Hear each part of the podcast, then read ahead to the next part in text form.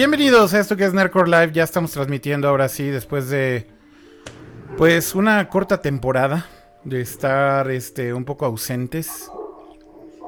Yo veo con delay el stream. Espero que ustedes no lo vean con delay el stream, pero bueno, me veo con un poquito de delay en, en OBS, pero espero que todos lo estén viendo bien. Bueno, un saludo a todos los que nos están sintonizando el día de hoy. Gracias por regresar a Nerdcore después de esta pequeña, pequeña pausa que hicimos. Y bueno, pues vamos a tener aquí un buen rato para hablar de tecnología, videojuegos y demás. Eh, yo soy aquí a Reiko y como siempre me acompañan el buen Pato y Kama, empezando por Pato. ¿Cómo estás? Muy bien, este, con mucho gusto de estar aquí, con muchos chismes tecnológicos, con el perro de la vecina ladrando a todo lo que da, pero eso no de la información. ya, ya, vamos a hablar en perro porque las noticias están muy perras esta semana. Entonces, vamos a ver qué chismes hay. ¿Cómo estás, Pato? Me da gusto verte. Es, es, muy chido verte de nuevo con todo y perro. Con todo y la mal... Iba a decir la maldita perra de la vecina, pero no, es el perro, el animal, la mascota de la vecina. No, a la vecina no la estoy criticando tanto. Oigan, dicen que está desfasado el audio. ¿Qué diablos? ¿Qué, qué, qué hago? ¿Qué hago? ¿Qué se supone que debo de hacer para que no esté desfasado el audio?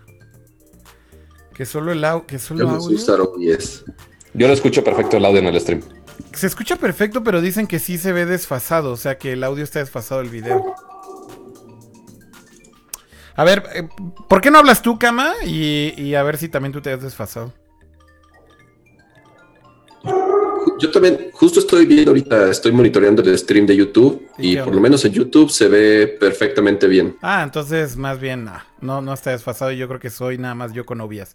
Bueno, ¿cómo estás, Kama? De una vez aprovechando que ya estás ahí. Bien, tardé mucho tiempo en agarrarle el pedo esto de stream y ya se me empezó a olvidar por estar tan ausente. Oye, ¿le puedes bajar un poquito a tu micro? Creo que está estrenando micro y se oye un poco fuerte, cama. A ver, dime si ahí está mejor. Ahí está mejor, se escucha mucho, mucho mejor. Vientos. ¿Qué hay de nuevo? Pues emocionado. Una de Windows a vuelta. ¿Qué, qué, qué, qué, No se hagan bolas. reclamaron mucho en nuestras respectivas redes sociales que por qué no hay stream, qué pasaba, porque se nos fueron bastantes noticias, bastantes eventos, pero pues tú estabas de viaje, otros andábamos ocupados en otras cosas, pero bueno, otra vez ya este, de regreso con, con, este bonito show y pues esperemos ya otra vez regresar a la normalidad, es la intención. Es la intención, pero bueno, como bien dices, Cama, sí se nos fueron muchas cosas, muchas noticias y ahora hay que recapitular un poco todo lo que ha pasado estas últimas semanas. Eh, espero que mi cámara. Dicen que solo soy yo el que tiene delay. Pero es como. A ver, déjenle bajo aquí a los milisegundos de delay. Le estoy ajustando en OBS a ver si cambia, pero no, no, no sé sinceramente si, si sea como muy notorio. Pero bueno, eh, vamos con los temas de esta semana y si quieren empezamos con la primera sección del día de hoy que es de tecnología y gadgets. Hay mucho qué hablar de la compañía Google.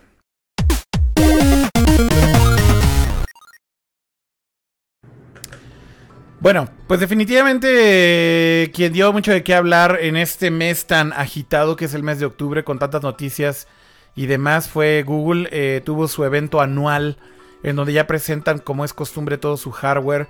Esto es algo que pues de alguna manera comenzó ya hace algunos años y hay que decir que pues hoy más que nunca Google se está tomando muy en serio el hacer hardware eh, hecho por ellos. Recordaremos que compraron a una división de HTC justamente para eh, comenzar a hacer su propia línea de productos que comenzara con el home y que pasara después también por, por los teléfonos, evidentemente más bien, y después por el home.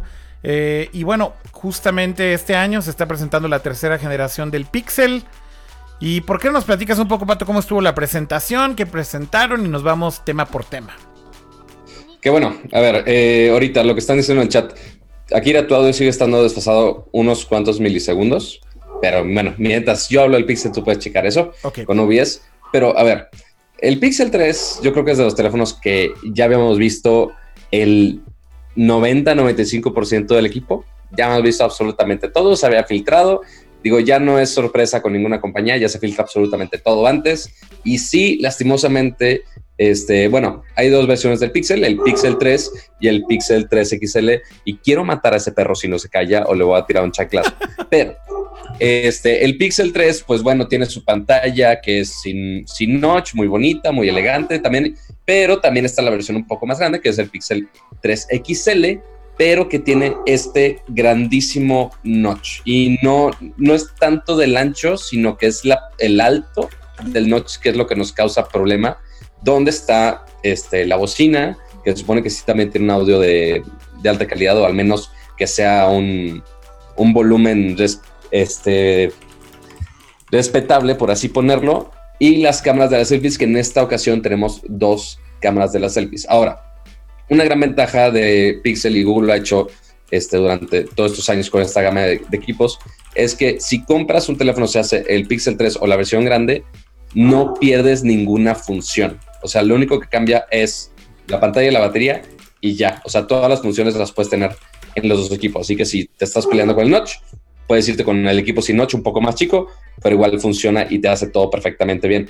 Ahora, eh, de las grandes ventajas, pues bueno, tiene la última versión de Android, obviamente que Google sí los tiene como niño mimado, pero la gran novedad, porque no, no hicieron un gran cambio de hardware, el diseño atrás ahora es distinto, ya no es vidrio y aluminio, sino que ahora ya es todo de vidrio en la parte de atrás, pero tiene dos texturas distintas, una lisa en la parte de arriba y en la parte de abajo ya es con una textura un poco más suave, que se ve, se ve muy interesante, pero hay algunos este, reportes de que se raspa mucho esa textura de atrás, pero ya tendremos que usarlo nosotros para ver este, qué es lo que falla ahí. Eh, pero el desempeño es muy similar a lo que vemos en muchos flagships últimamente. Ahorita voy a cerrar la ventana porque la neta sí está muy nefasto el pobre animal, este, o más bien los dueños que no pegan el pobre animal, pero este, tiene Snapdragon 845 que eso, pues bueno, era muy de esperarse. Lo que ciertamente no esperábamos, que algunos dirían que está le falta un poco, es que tiene 4 GB de RAM. O sea, lo mismo que tenían el año pasado con el Pixel 2. Y o sea, básicamente no le, no le incrementaron RAM este año. Exacto, lo único que incrementaron fue el procesador, este, que tiene el 845 de Snapdragon y 4 GB de RAM. Y ahora se supone que eso va a ser suficiente para hacer el Pixel 3 el mejor teléfono que puede ofrecer Google. Ahora, el cambio, bueno, más bien el no cambio interesante es que Google se mantuvo con la misma cámara. Misma cámara de 12 megapíxeles. En los dos teléfonos. No incluyeron una segunda cámara como todo el mundo está poniendo, inclusive ya hay teléfonos de 3, ya hay uno de Samsung con 4, o sea, es una locura la cantidad de cámaras que están poniendo en equipos. Algunos los aprovecha muy bien, por ejemplo, con Huawei, este, pero Google insiste que no necesita otra cámara, pero sí hicieron unas mejoras muy, muy, muy notorias con el Pixel en cuestión de software de la cámara. Entonces, algunas de las mejoras, obviamente tenemos el modo retrato que ya teníamos del Pixel 2, eso está todavía en el Pixel 3, pero agregaron otras funciones como el Top Shot, que es este, toma varias tomas en HDR Plus y te detecta automáticamente cuál es la mejor que debes tener. Aunque tú tomes una foto y no sé, la tomaste en el momento exactamente donde una persona cerró los ojos o que salía mal o borrosa o algo así, pues bueno, Google registra como un cierto tiempo en el cual va a tener esas imágenes de alta calidad, en el cual puedes manejar en el tiempo para ver dónde está esa toma perfecta. Básicamente, básicamente estos upgrades, este, Pato, hay que decirlo, es justo en esta misma onda de lo que está pues pasando desde hace varios años con todas las marcas, ¿no? Con Apple, con Google, eh, Huawei y demás. Y estamos hablando de este fenómeno o, de esta mm, pues nueva categoría, digamos, dentro de los teléfonos celulares, que es el computational photography o la fotografía hecha, digamos, por cálculos computacionales, ¿no? Este, un poco creo que aquí la idea eh, es que Google está apostando mucho al, software como tal del Pixel y de hecho, cabe recalcar que si tienes un Pixel 2 y un Pixel 1, muchos de estos modos, eh, algunos de estos modos, van a llegar también al Pixel 1 y al Pixel 2 con un software update que de hecho empezó a hacerse rollout el día de hoy. Eh, y eso básicamente te habla con, que la visión de ellos es seguir mejorando el software. Dice el perro. Dice el perro que, que odia el Pixel, güey. Cama, lo odia. ¿No? ¡Qué perro! Acá. Bueno, a ver, espérenme. Déjenme poner pausa para decir algo. Kama acaba de descubrir. Kama acaba de descubrir el video de Vete a la verga, pinche perro. El día de hoy. Nunca lo había visto. Y, nos estábamos cagando de la risa, Pato y yo, con el meme porque estaba el perro chingue jode. Y Pato así. Pero qué tan nuevo, qué tan viejo es ese video. Por favor, no, no díganme la fecha. Mira, mientras hablo, mientras hablo de la cámara del Pixel, por favor, díganme qué fecha es ese, video. Pero a ver, entonces, sí tiene muchas cuestiones de software que ustedes dirían, oye, si tienen procesadores muy similares del 835, 845, pueden simplemente actualizar el software y que todos tengan la misma función. Entonces, ¿por qué compraría el Pixel 3? Sí. Ahí hay algunas cosas que sí se, reservaron y que va a ser exclusivamente para el Pixel 3. Tampoco se fueron muy güeyes para decir, ah, vamos a actualizar todo para el Pixel 2. Claro. Entonces, algunas de las cosas interesantes que están en el Pixel 3, bueno, el único cambio que hubo de las cámaras fue en la cámara frontal, que está la cámara normal y también está una cámara más amplia, para que puedas tener una una selfie con mucha gente, con un panorama muchísimo más abierto, que obviamente yo creo que eso va a distorsionar mucho hacia las orillas. Este, igual necesitamos probar las fotos de la selfie a ver qué también se ven, pero este, puedes tener muchísimo más espacio, lo cual está cool, es una nueva adición, pero en la cámara de atrás tenemos un modo que yo creo que me voy a enamorar mucho cuando ya tenga un Pixel 3, es el Night Shot, o sea, este modo nocturno que yo creo que igual la Kira se va a hacer muy, muy, muy fancy. Va a llegar también, el, el Nightshot en específico sí va a llegar al Pixel 2, por cierto. ¿Ah, sí? Sí, sí, vía update. Eh, pero sí, ese modo creo que me llama mucho la atención, definitivamente, sí. Sí, o sea, porque yo creo que hace un proceso muy similar a lo que hace Huawei, por ejemplo. Sí. Que tú tomas la foto y la hace larga exposición, o sea, tarda como cuatro segundos en tomar la foto que cualquier persona te va a decir, oye, pues si la tomas cuatro segundos va a salir toda movida. Pues no, al menos en el caso de Huawei lo estabilizan con inteligencia artificial y no me sorprendería que Google lo hiciera de una manera muy similar. Entonces, van a tener mucho tiempo con esto, con los algoritmos de hecho, y todo eso. De hecho, Pato, este, le estaba leyendo un poco de los dos modos nocturnos y funcionan de una manera diferente. El de Huawei, si mal no recuerdo, lo que hace es que está tomando este. Hijo, ¿cómo era? Y leí los dos artículos. No puedo creer lo que no, no me va. Es que no quiero confundirme uno con el otro. Pero básicamente el de Huawei creo que lo que hace es que toma una secuencia de fotos, pero está creo que compensando con el sensor de movimiento, eh, con el giroscopio. Y básicamente eh, después hace la composición final. No recuerdo muy bien, eh, pero bueno, son dos métodos diferentes, de hecho hay que decirlo. El de Google de hecho funciona de una manera diferente y, y cómo termina siendo la composición. Son dos procesos diferentes, aunque el resultado es más o menos similar. Y bueno, los dos de hecho sí es con un montón de análisis de imagen y después haciendo una composición que combina este eh, todo. Dicen que cuando cambio la escena en OBS se satura, perdónenme, no, no puedo arreglar eso ya ahorita, ni modo.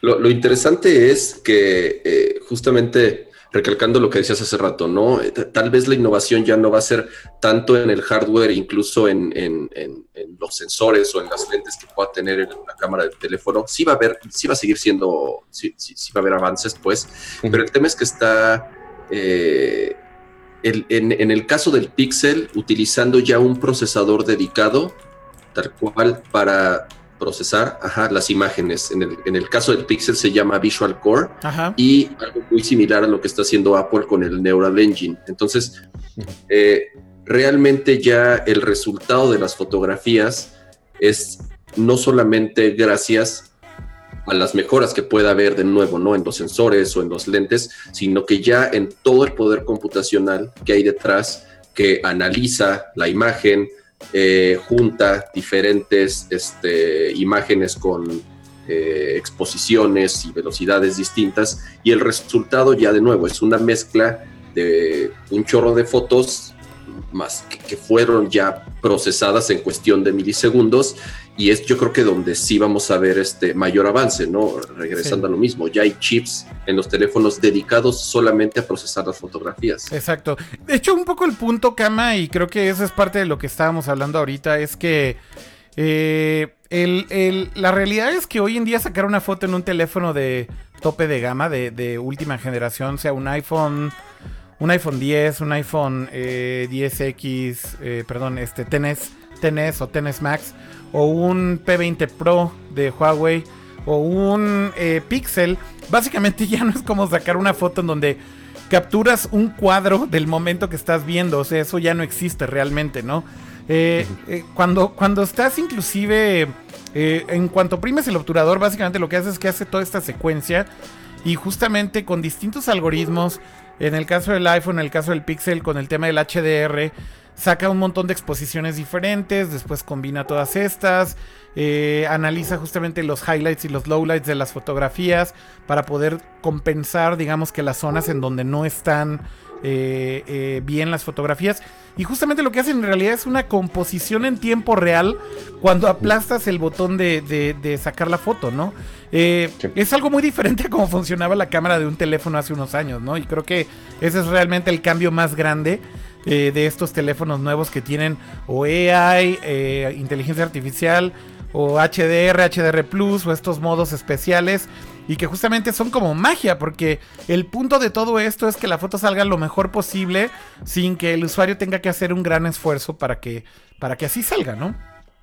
Incluso, incluso los teléfonos en cuanto abres la cámara, antes de que tú presiones el botón de, de tal cual de ya tomar la foto, o sea, ya están procesando la imagen. Es un claro ejemplo con las fotografías de los iPhone este, que tú puedes ver segundos antes y segundos después e incluso elegir cuál es el cuadro que más te gusta sin siquiera perder calidad. O sea, realmente esos dos segundos más o menos que tú tienes para seleccionar la, foto que más te guste es la que, este, o sea, toda, toda esa secuencia tiene la calidad máxima que puede tener el teléfono. Y ya Google creo que implementó algo similar, ¿no? En, este año. Ya no, no son live fotos, sino que le puso otro nombre. Sinceramente no recuerdo. ¿Cómo se llaman, Pato?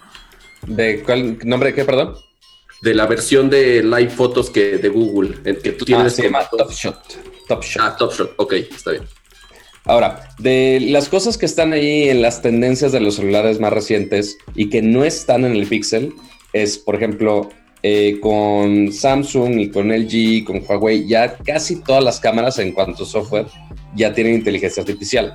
Me refiero a que antes de tomar la foto, detecta qué hay en tu toma y te pone algunos filtros y efectos y mejoras de colores, de balance de colores y demás para darte una mejor foto. Si detecta que hay luz, si estás en playa, si es un gato, si es un perro, si es flores, lo que quieras, ya te modifica un poco los colores para hacer tu foto mejor, entre comillas. Obviamente estos modos también los puedes activar en esos teléfonos.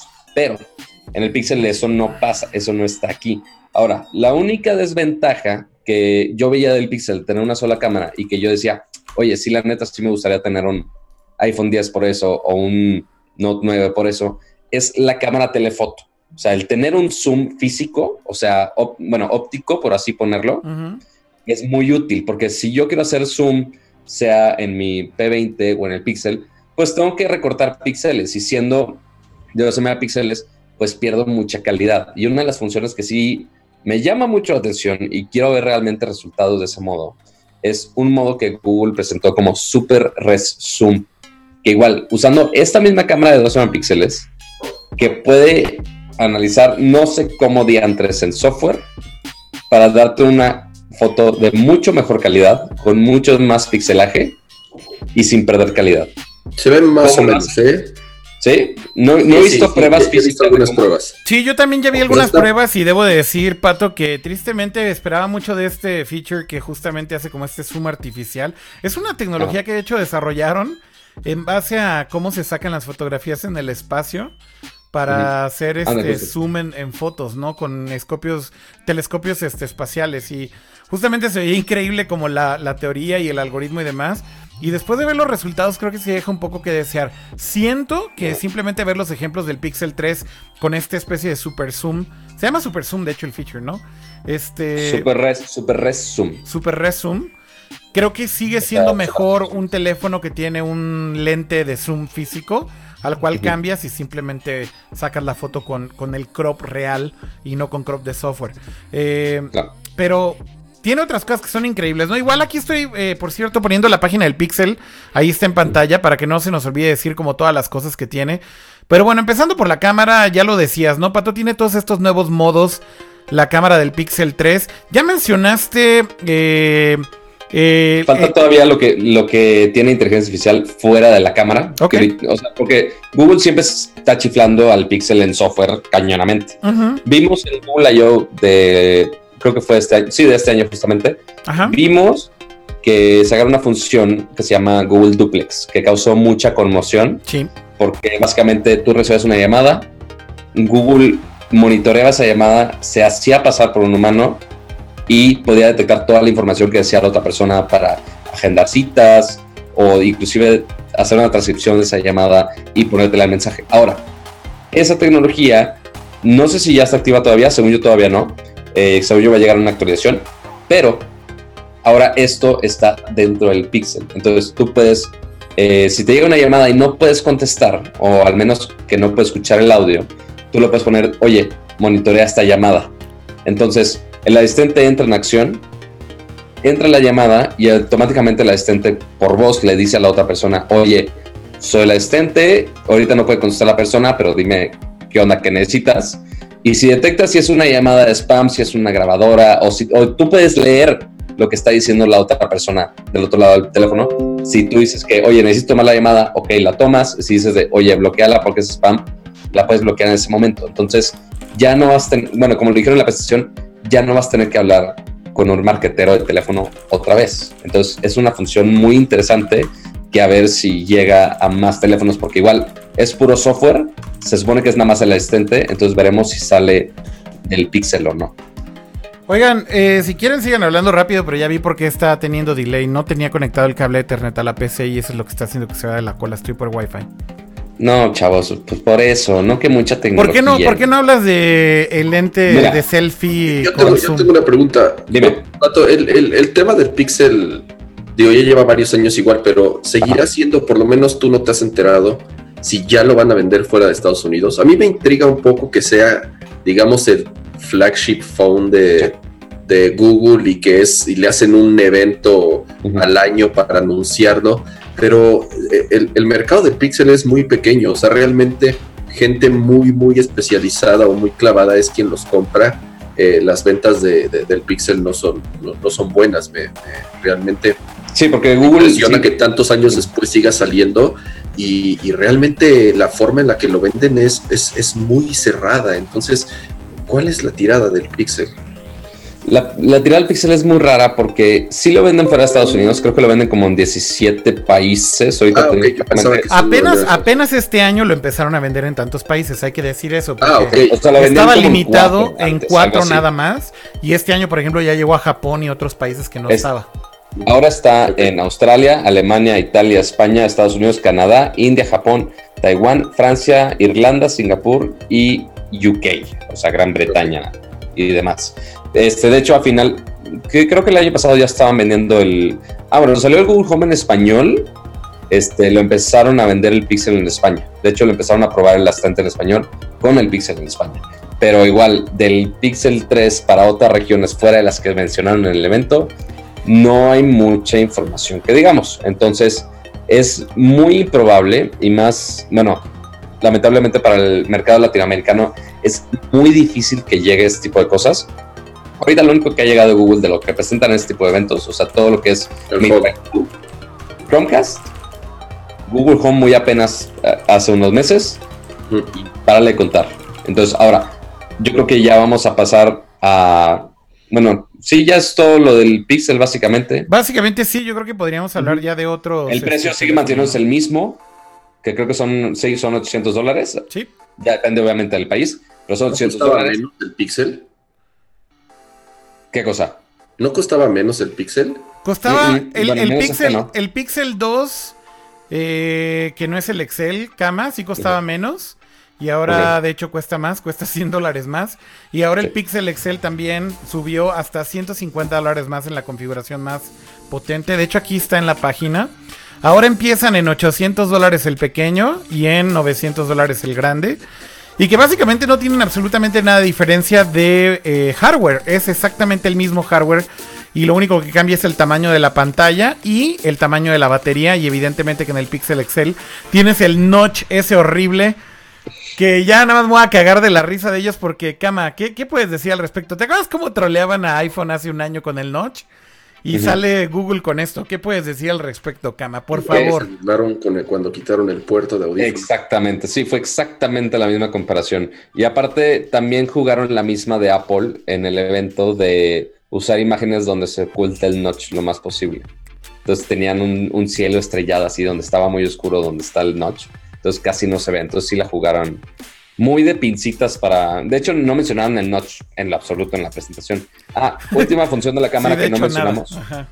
Este, que ahora ya puedes tomar, igual como ahora lo integraron en el iPhone 10S, ahora también puedes tomar las fotos de retrato en el Pixel y ya las puedes editar después de tomarla. Entonces puedes eh, limitar la profundidad de campo y además puedes agregar algunos efectos de recorte a las personas que están enfoque y desenfoque es correcto. y esas cosas. Entonces está. Oye, Pato, ¿hablaste de por qué tiene este notch horrible o, no se dijo la razón? Porque, bueno, en realidad son dos razones de por qué el notch es tan grande. La primera es que Google decidió ponerle dos speakers muy potentes al teléfono. Eh, básicamente quieren tener front facing speakers, uno arriba, uno abajo, para que sea estéreo cuando lo tienes en posición este, horizontal. Y, básicamente eso es una de las razones de por qué es tan grande el notch. La bocina dicen que es muy grande, suena muy fuerte y evidentemente es una de las razones por las cuales necesitas tanto espacio ahí. La segunda es que tiene este segundo lente, ¿no, Pato, del que hablabas? Para estas selfies panorámicas, ¿sí comentaste eso? Ajá, sí, eso ya lo comenté, ah, que ya puedes tener tu groupie, porque ya no es una selfie, sino es un groupie para que tengas ah, bien, buen, buen punto, buen punto. Muy, muy millennial tu comentario. Pues, pues no, no, es que sea millennial, sino ahí está en la página. ¿Dice este, groupie? ¿Ese, es, el marketing term de Google? Sí, sí, literal, ahí viene como groupie, ahí está en la página. O sea, scrollealo y ahí viene el groupie, te lo juro. Este, pero bueno, el punto es que sí tiene una cámara muy interesante que yo sigo. Desde el Pixel 1 que lo probé, la neta me enamoré. Ahorita sí está muy reñido con el con el P20 Pro y ahorita que ya llega el, bueno, otro teléfono Huawei que ahorita mencionaremos y también obviamente con el Pixel 2 y esas cosas. Falta todavía el ranking de DxOMark para ver qué tanto se pone al tiro con, con los otros. Y también decían en los comentarios de, oye, hay algunas marcas en México que sí venden el Pixel XL y demás cosas, que ciertamente sí, sí lo hacen. Mencionaban el El Pixel XL y demás cosas. Ajá, el Pixel 2, Pixel 2 XL, todos los modelos que quieras. Ahora, decían que Electra, porque Electra de hecho vendía desde antes el Google Home en México y creo que también sigue vendiendo Alexa, porque se querían convertir en eh, una un destination para ir a tecnología. O sea, que tú pienses, oye, comprar tecnología en México, ah, vamos a Electra. Esa es su tirada. Hablaron conmigo para intentar hacer, eso. Lastimosamente, la persona conocida de Electra ya lo corrieron de ahí y ya nunca pasó. Y obviamente Google los baneó por vender el Google Home Mini antes de tiempo por el mercado gris. Entonces no creo que vaya a pasar otra vez con dispositivos de Google, al menos con Electra. No creo que suceda. Oigan. El que sí lo está haciendo todavía es Linio.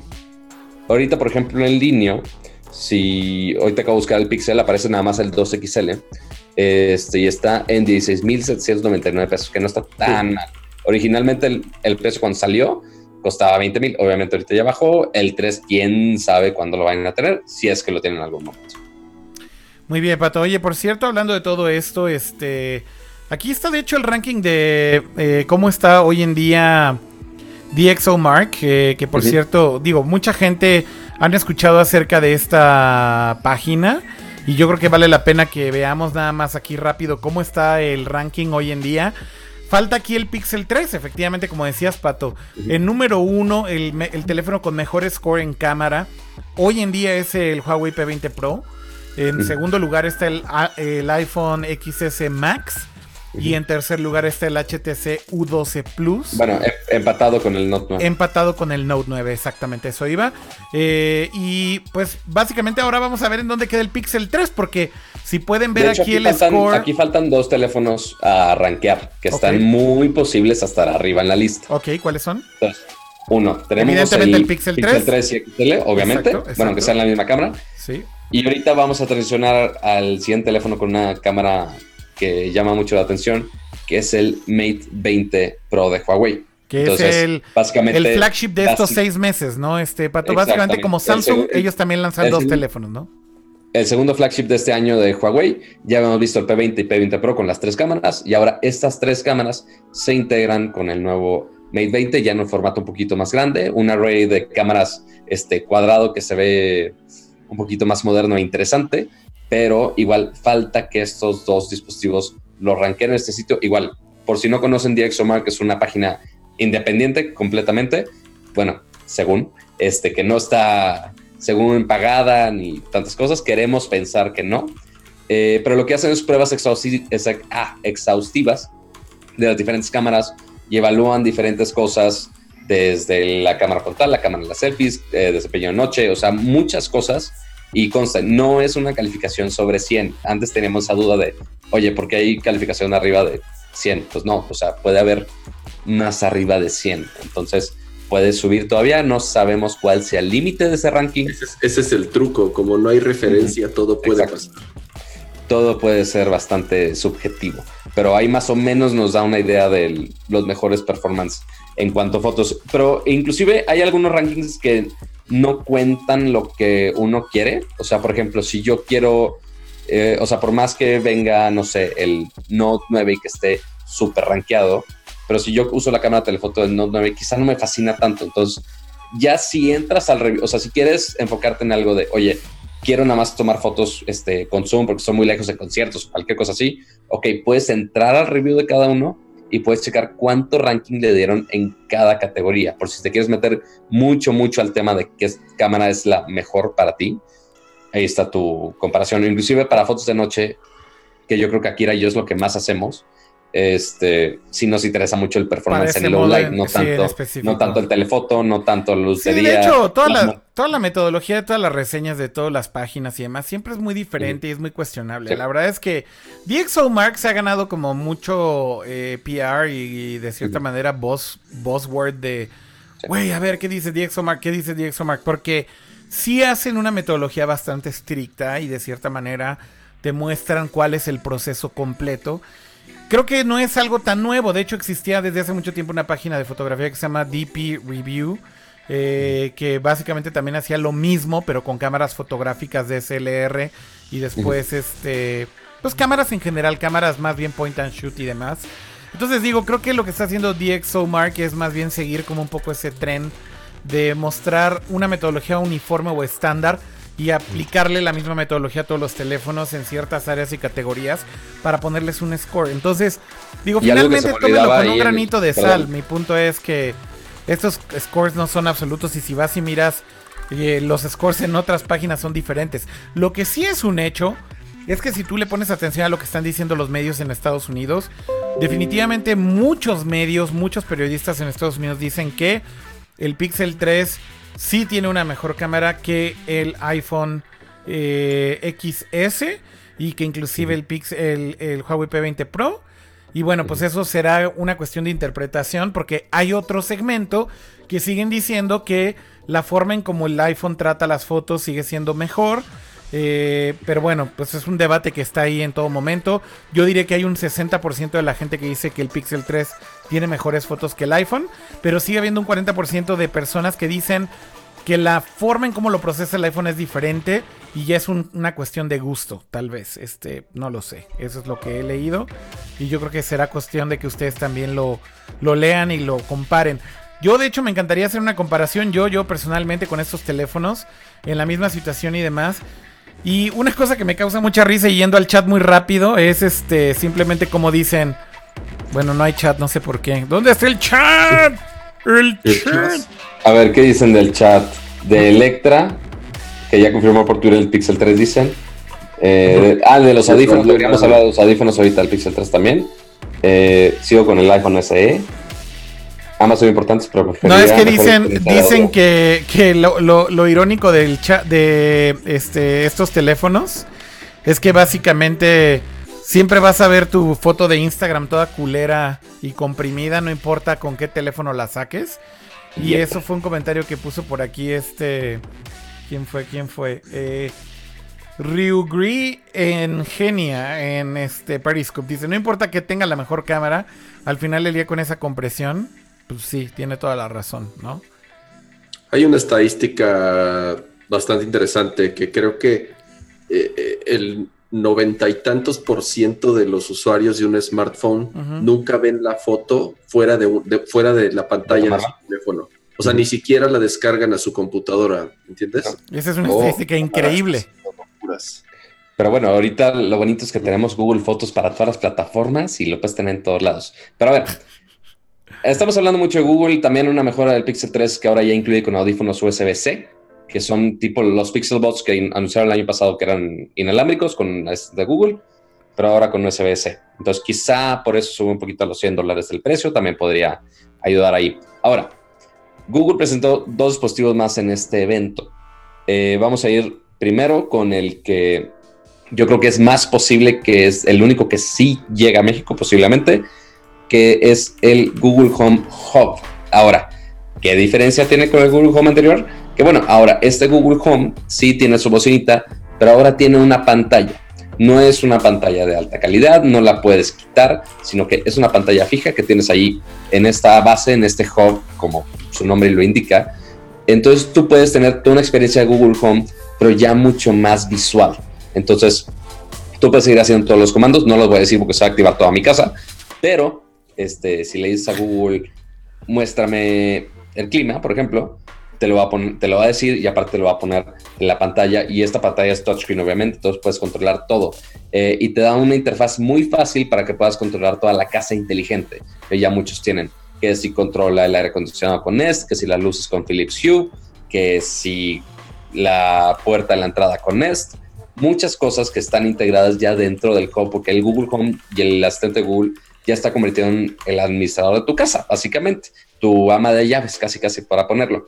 Y también puedes usarlo para cosas multimedia, por ejemplo, de, oye, ponme no sé qué cosa de Netflix, me estoy cocinando, ya te lo pone ahí en la pantalla, o sea, lo puedes usar como un mini Chromecast, por así ponerlo. Tampoco es que vas a tener tu mejor experiencia de, de película, cine o algo así, pero por ejemplo puedes poner, oye, ponme una receta de Tasty en, el, en la pantalla y te va a poner el app de Tasty que te lo pone ahí con tus videos, con tus instrucciones, para que lo puedas seguir con eh, las instrucciones táctiles, que tú puedas controlar absolutamente todo mientras estás cocinando. Entonces es una experiencia del Google Home, pero aumentada y aparte el tener la pantalla para personas que quizás no son tan Oye, Pato, y, y, el pequeño detalle es que tampoco este gadget está, está anunciado para México, ¿no? Digo, aquí en México solamente tenemos el Home Mini y el Home normal, que son las bocinitas.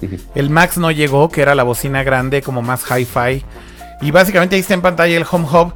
Está increíble, digo, me encanta lo que está haciendo Google con sus productos de casa. La verdad es que están haciendo una gran chamba y están tratando de apostar como por toda esta diversidad de ecosistema de gadgets que lucen increíble, hay que decirlo, y que además tienen una funcionalidad súper padre. Algo que me gustó mucho del Home Hub es que ahora cuando tienes dispositivos en tu smart home, puedes tener controles eh, individuales en la pantalla. Entonces, de hecho, está muy cool como esta interfaz en donde ya integran todos los dispositivos. Ves, por ejemplo, el aire acondicionado ahí en tu pantallita y puedes ajustar el aire acondicionado con una especie de knob eh, o como perilla virtual. Y son como detalles. Sí, ya es muy visual. Exacto, muy, muy cool que no tenían antes, evidentemente, en otros eh, home hubs eh, o, el home normal, porque evidentemente no tienen una pantalla. Eh, pero bueno, tú, tú, prefiero el de Facebook. ah, bueno, tú quieres tu portal, tú quieres tu portal para que Mark Zuckerberg te espíe cuando a, a placer, ¿no? Cuando guste, ¿no, Cama? Vamos a poner uno en el baño, en la recámara. para, los que no sabían, Google también anunció estas semanas una cosa muy similar a esto, que se llama el Facebook Portal. No, este, dije Facebook, Facebook. ¿Qué dijiste Google? Ah, perdóname. Facebook anunció una tableta con cámara y todo el asunto que se llama Facebook Portal. Entonces tú lo puedes poner en vertical, horizontal y se supone que sí, bien padre para las videollamadas, pero pues va a pasar lo mismo que pasa con Facebook e Instagram en nuestros celulares, que escuchan absolutamente todo lo que decimos y nos inyectan anuncios a lo bestia, lo cual está muy cañón.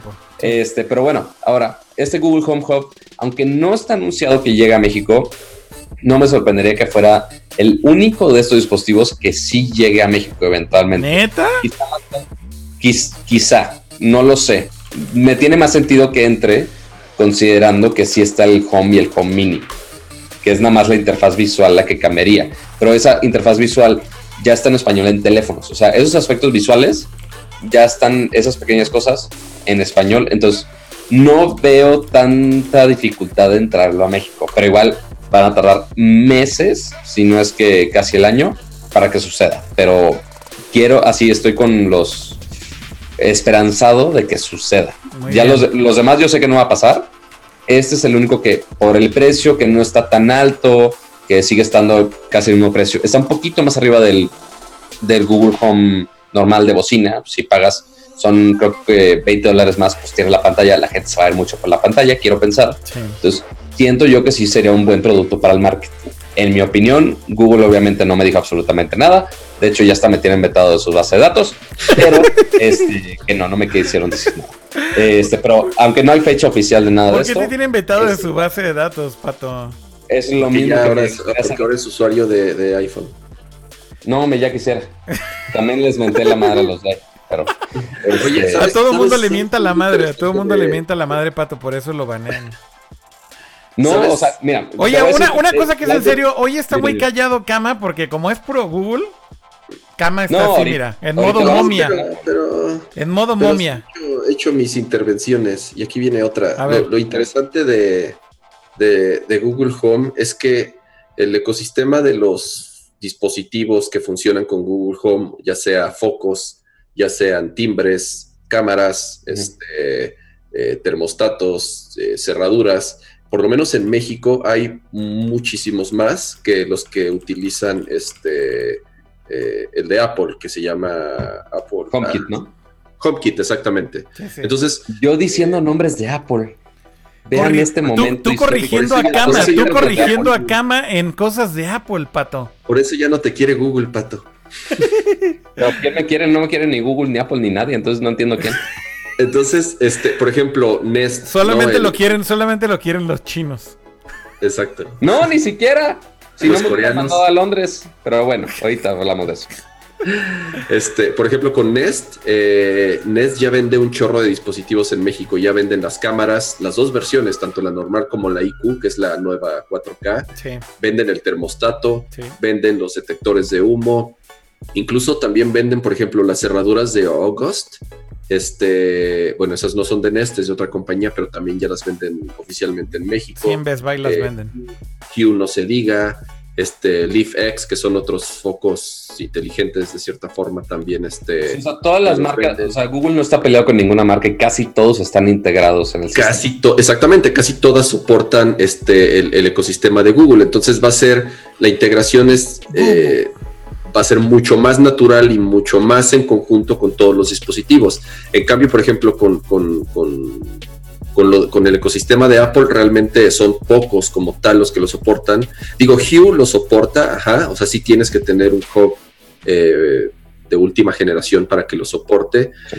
Nest, por ejemplo, como tal, tienes que utilizar la aplicación nativa para poder acceder a los dispositivos. O sea, en el caso de las cámaras, tienes que utilizar las, la, aplicación de Nest, no puedes integrarlo a HomeKit o a tu aplicación de Home para, para tener acceso a ellas. Y ahora en, el, eh, en, el, Google Home Hub, literal, le picas a un botón y ya te ponen las cámaras, está inmediato. Claro. Sí, entonces es, creo que es obviamente una superventaja que tiene este, el, el, ecosistema de Google frente al de Apple y sí es una crítica que ha sido muy generalizada porque realmente no han sido, no ha llegado a los alcances que tal vez ellos, ellos querían o quisieron en algún momento, ¿no? Por ejemplo, la bocina, este, eh, la de Apple, eh, este, el HomePod no es eh, para nada de los más. Mamá está batallando con los nombres de Apple. está así ahorita cama. El, el, la, bocina, la bocina, la bocina. Te digo que sí, nada más lo dejamos hacer unos días y ya me enfrío. Este, ya sé. Entonces. Así se enfría tu amor con Apple. Sí, realmente son pocas las cosas que puedes controlar, ¿no? Entonces, este, entre que Siri pues no es tan inteligente que digamos, este, yo creo que sí es un área en donde Google sí tiene mucha más ventaja ¿no? en, esta parte de, del smart home. Oigan, eh, ahorita que todo el mundo está mamando con Google, incluyendo a Aiko y a muchas otras personas en el chat, no sé si sabían que Google de broma ahora hace que cuando le dices a tu Google, hey Google, te responde. ¿Sabían eso o no sabían eso, güey? Pero porque confunde la palabra, ¿no? No, ¿cómo? no, no, porque a ver, sa- ¿saben de dónde viene este pedo de Google o no? De la abuelita que le dice Google al Google Home. Ah, ya, ya, ya, ya. ya, es un ya. video que se Ah, hizo o sea, mega viral yo de una Google, no, es, una es un video de una Google. abuelita, es una un Ya. video de una abuelita que le dice Google, Google y no le responde. Y básicamente los ingenieros de Google pensaron que está cool agregarle el Google, entonces ahora le puedes decir, hey Google, y te responde pinche Google Home. Correctamente. Como con acento de viejita italiana. Google. Exactamente, así. Qué eh, esa es la historia. Oigan, eh, bueno, ya que Kama no se sabe los nombres de Apple porque pierde práctica, eh, ¿por qué no hablamos un poquito de Apple, Kama? Porque has estado usando un Apple Watch Serie 4 desde hace un tiempo. De hecho, yo también. Entonces podríamos platicar un poquito de qué has pensado de este nuevo, nuevo reloj de Apple. Eh, tú Y un yo, y aprovecharé este bonito reloj para decirles que yo no tengo este reloj porque no tengo un iPhone y mucho menos tengo el, dinero para comprar un Apple Watch Series 4. y Pero aparte tienes ahorita un me tengo que Casio ir de como el 5000. calculadora bien chingón. ¿Eh? ¿Qué cosa? ¿Qué cosa? Pero tienes un Casio de calculadora bien chingón. Haz de cuenta. A Sí, ver. Enséñanos tu Casio. casi, casi. Mi Casio de calculadora. es en realidad Ajá, ¿qué es? un Mi Band 2 de Xiaomi. Ni siquiera el 3, es el 2 porque me lo Mi regalaron en un band evento. de Xiaomi. Pero está bien bonito. O sea, funciona, me dice los pasos, me dice las calorías, este, todo me lo registra en una app. Este, y pues la pila le dura un mes. Eso es lo que más amo, que no tengo que cargar absolutamente nada. Este, para viajes, en vez de estarme llevando el cargador súper molesto y nefasto, se hace del Apple Watch, se hace del Moto 360 que ya ni le funciona la batería. A ver, va a hablar Kama del, del Apple Watch 4 y tú ya estás hablando de tu Xiaomi no sé qué que ni siquiera debes de poder comprar aquí, güey. preguntaron. El Xiaomi whatever, güey. A ver, Kama, Apple Watch Serie 4, ¿qué opinas? ¿Qué te ha parecido? Rápido. Justo, justo cuando fue el evento de Apple platicamos de qué era lo que más nos había gustado y en general creo que la prensa también eh, hizo mucho ruido sobre el Apple Watch 4. El- el- la diferencia que hay entre el iPhone 10 y el 10S eh, no es tanta, o por lo menos, eh, digo, tú, tú tienes uno, yo, yo no tengo uno, pero sí, sí, si quieres ahorita puedes hablar de él. Pero en particular el Apple Watch sí recibió un update bastante necesario. Tenía ya tres generaciones, cuatro se podrían decir, porque la cero, digamos que, que- que la desaparecieron un poco rápido. Este, prácticamente con el mismo diseño, con una interfaz muy similar y con updates eh, muy ligeros entre una versión y otra. Sí, se volvió un poco más resistente al agua, sí, este, de cierta manera integró algunas mejoras en, la bocina o en la, velocidad del procesador, pero como tal el- la generación 4, el Apple Watch Series 4, ya eh, tuvo un cambio mucho más grande con respecto a las anteriores. La pantalla ya es más grande, el procesador ya es mucho más rápido, integra sensores nuevos, integra funcionalidades nuevas. Y pues bueno, yo tuve la suerte de que un amigo estaba de viaje, me pudo traer uno y este y, y llevo usándolo más o menos un mes, que ya tiene que salió. Y este, por cierto, ya también ya lo venden en México. Esta semana salió la preventa. Acaba de hay salir, ¿no, Kama? ¿Eh? Acaba de salir la preventa. Sí, justo salió la preventa el viernes pasado, al mismo tiempo que la del iPhone 10R. Ajá. eh, y va a salir al mismo tiempo el teléfono y el Apple Watch 4 en México. Ándale. Este creo que cuesta, empieza en 9.499, la versión más básica, que es la de 399 dólares. Ujú. Este, entonces, pues creo que son 1.500 pesos más, incluso menos, son como 1.100 pesos de diferencia. Estoy poniendo ahí los precios justamente en pantalla tal para cual. que... Entonces, no se me hizo tan manchado, sinceramente. Ahí estoy poniendo los precios, Kama, para que igual se vea en pantalla. Eh, pues bueno, este que es... Traías creo el que... Series 3, ¿no? Los dos traían el Series 3 antes, ¿no? No, yo traía un Serie 3, No, yo- Kama traía un Serie Yo, 0. yo estaba en el cero, en el, en el Ok. primero que salió. Ok. Ajá. Ahora, bueno, contigo yo creo que la pregunta iba a ser de si vale la pena el cambio. Yo creo que del 0 al 4 yo sí es un- una gran mejora. Pero tú, este, Akira, que se, ¿crees que vale la pena el cambio del Series 3 al No, Series de- mira, 4? de un 3, de un 3 a un 4, la verdad es que la diferencia creo que no es, no es tan sustantiva. Eh, hay cosas que so- están increíbles, creo, del, del, del 4. Eh, evidentemente lo más obvio es la pantalla, porque la pantalla ahora tiene este diseño que cubre todos los bordes y llega hasta, hasta los bordes de la, de, digamos que la carcasa. Y evidentemente eso es algo notorio que si ves y dices, ah, pues sí, la, la pantalla de los eh, Apple Watch anteriores, del 3, 2, 1 y del 0, pues sí se ve como un rectangulito y no se ve tan cool. Y evidentemente eso hace que digas, ok, se ve mejor. Dos cosas que creo que sí son eh, abismales y, creo que sí hay una diferencia bastante grande. La batería. La batería del Serie 3 me duraba un día a duras penas. En el Serie 4 me está durando dos días y medio. A veces hasta tres. Si la extiendes hay bastante y no lo usas tanto. Así que creo que la batería es una de las primeras cosas que se van a dar cuenta. ¿No, Camano? Si, si, si también te, te pasó eso. Sí, incluso ya ahorita estoy utilizando una aplicación para hacer tracking del sueño, eh, que te monitorea tus horas de sueño, qué tanto te mueves, tu actividad este, eh, cardiovascular durante esas horas. Entonces, eh, lo puedo usar, digamos, sin quitármelo, dos días y medio. Sí, Entonces, correcto. Sí, la batería realmente es una de las, de las mejoras más importantes, independientemente de las otras este, características nuevas, ¿no? Sobre todo la pantalla, sinceramente la pantalla eh, que llega casi a los bordes, este, sí te da una nueva perspectiva de, todo lo que puedes ver al mismo tiempo. Incluso, por ejemplo, yo ahorita compré el, en las generaciones, de la generación anterior yo tenía el 42 milímetros, que era el el grande, ajá, y yo ahorita compré el chico, porque el chico ya tiene la pantalla más grande eh, que la pantalla grande de la generación anterior. Entonces, este, creo que también, ¿no? Junto con la pantalla y la batería eh, y otras funciones que incluso todavía no salen, como la del electrocardiograma, que todavía no está este, ya disponible. Eso va a llegar en un update, ¿no? No, sí, y, la velocidad, digo, también es importante eh, lo que decía Pato. Yo vengo de un generación cero, el primerito que salió, realmente ya era muy, muy lento, incluso ya no se pudo actualizar a, este, a la última versión. Pero funcionalidades básicas como Siri o como sacar el reproductor de audio o incluso mapas y cosas así, ya de verdad era inusable.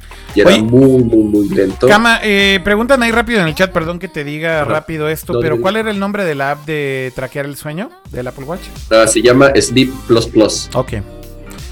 Entonces, este, tienes. Sí, mira, bueno, pero entonces decías que viniendo de un cero la velocidad es notoria, ¿no? Evidentemente, Cama. Sí, o sea, es de verdad. Eh, el otro lado, o sea, el sol y la luna tal cual. De hecho, en el cero, en el cero yo diría que desde el año pasado con WatchOS 4 no se podía usar nada ya en el, en el Watch 0. o sea, Siri, con Siri, WatchOS 4 Siri no funciona. Porque el WatchOS 3 era infame, de verdad. No, no, o sea, eh, por ejemplo, activar Siri en el Watch eh, con, con, el. Eh, estamos hablando del el Series 0 y el 1. Simplemente hablarle a Siri en el Watch era inusable. O sea, tardaba tanto tiempo que no servía. O sea, no lo podías usar, punto. No, ya no este, servía. O sea, servía para ver la hora y leer notificaciones. O sea, que te llegara un mensaje y por lo menos te enterabas que te llegaba un mensaje, porque ya incluso responder mensajes era súper, súper lento. Ahora, viendo, viendo aquí rápido la página de eh, Apple, lo que veo es que sí trajeron toda la gama, ¿no? A México.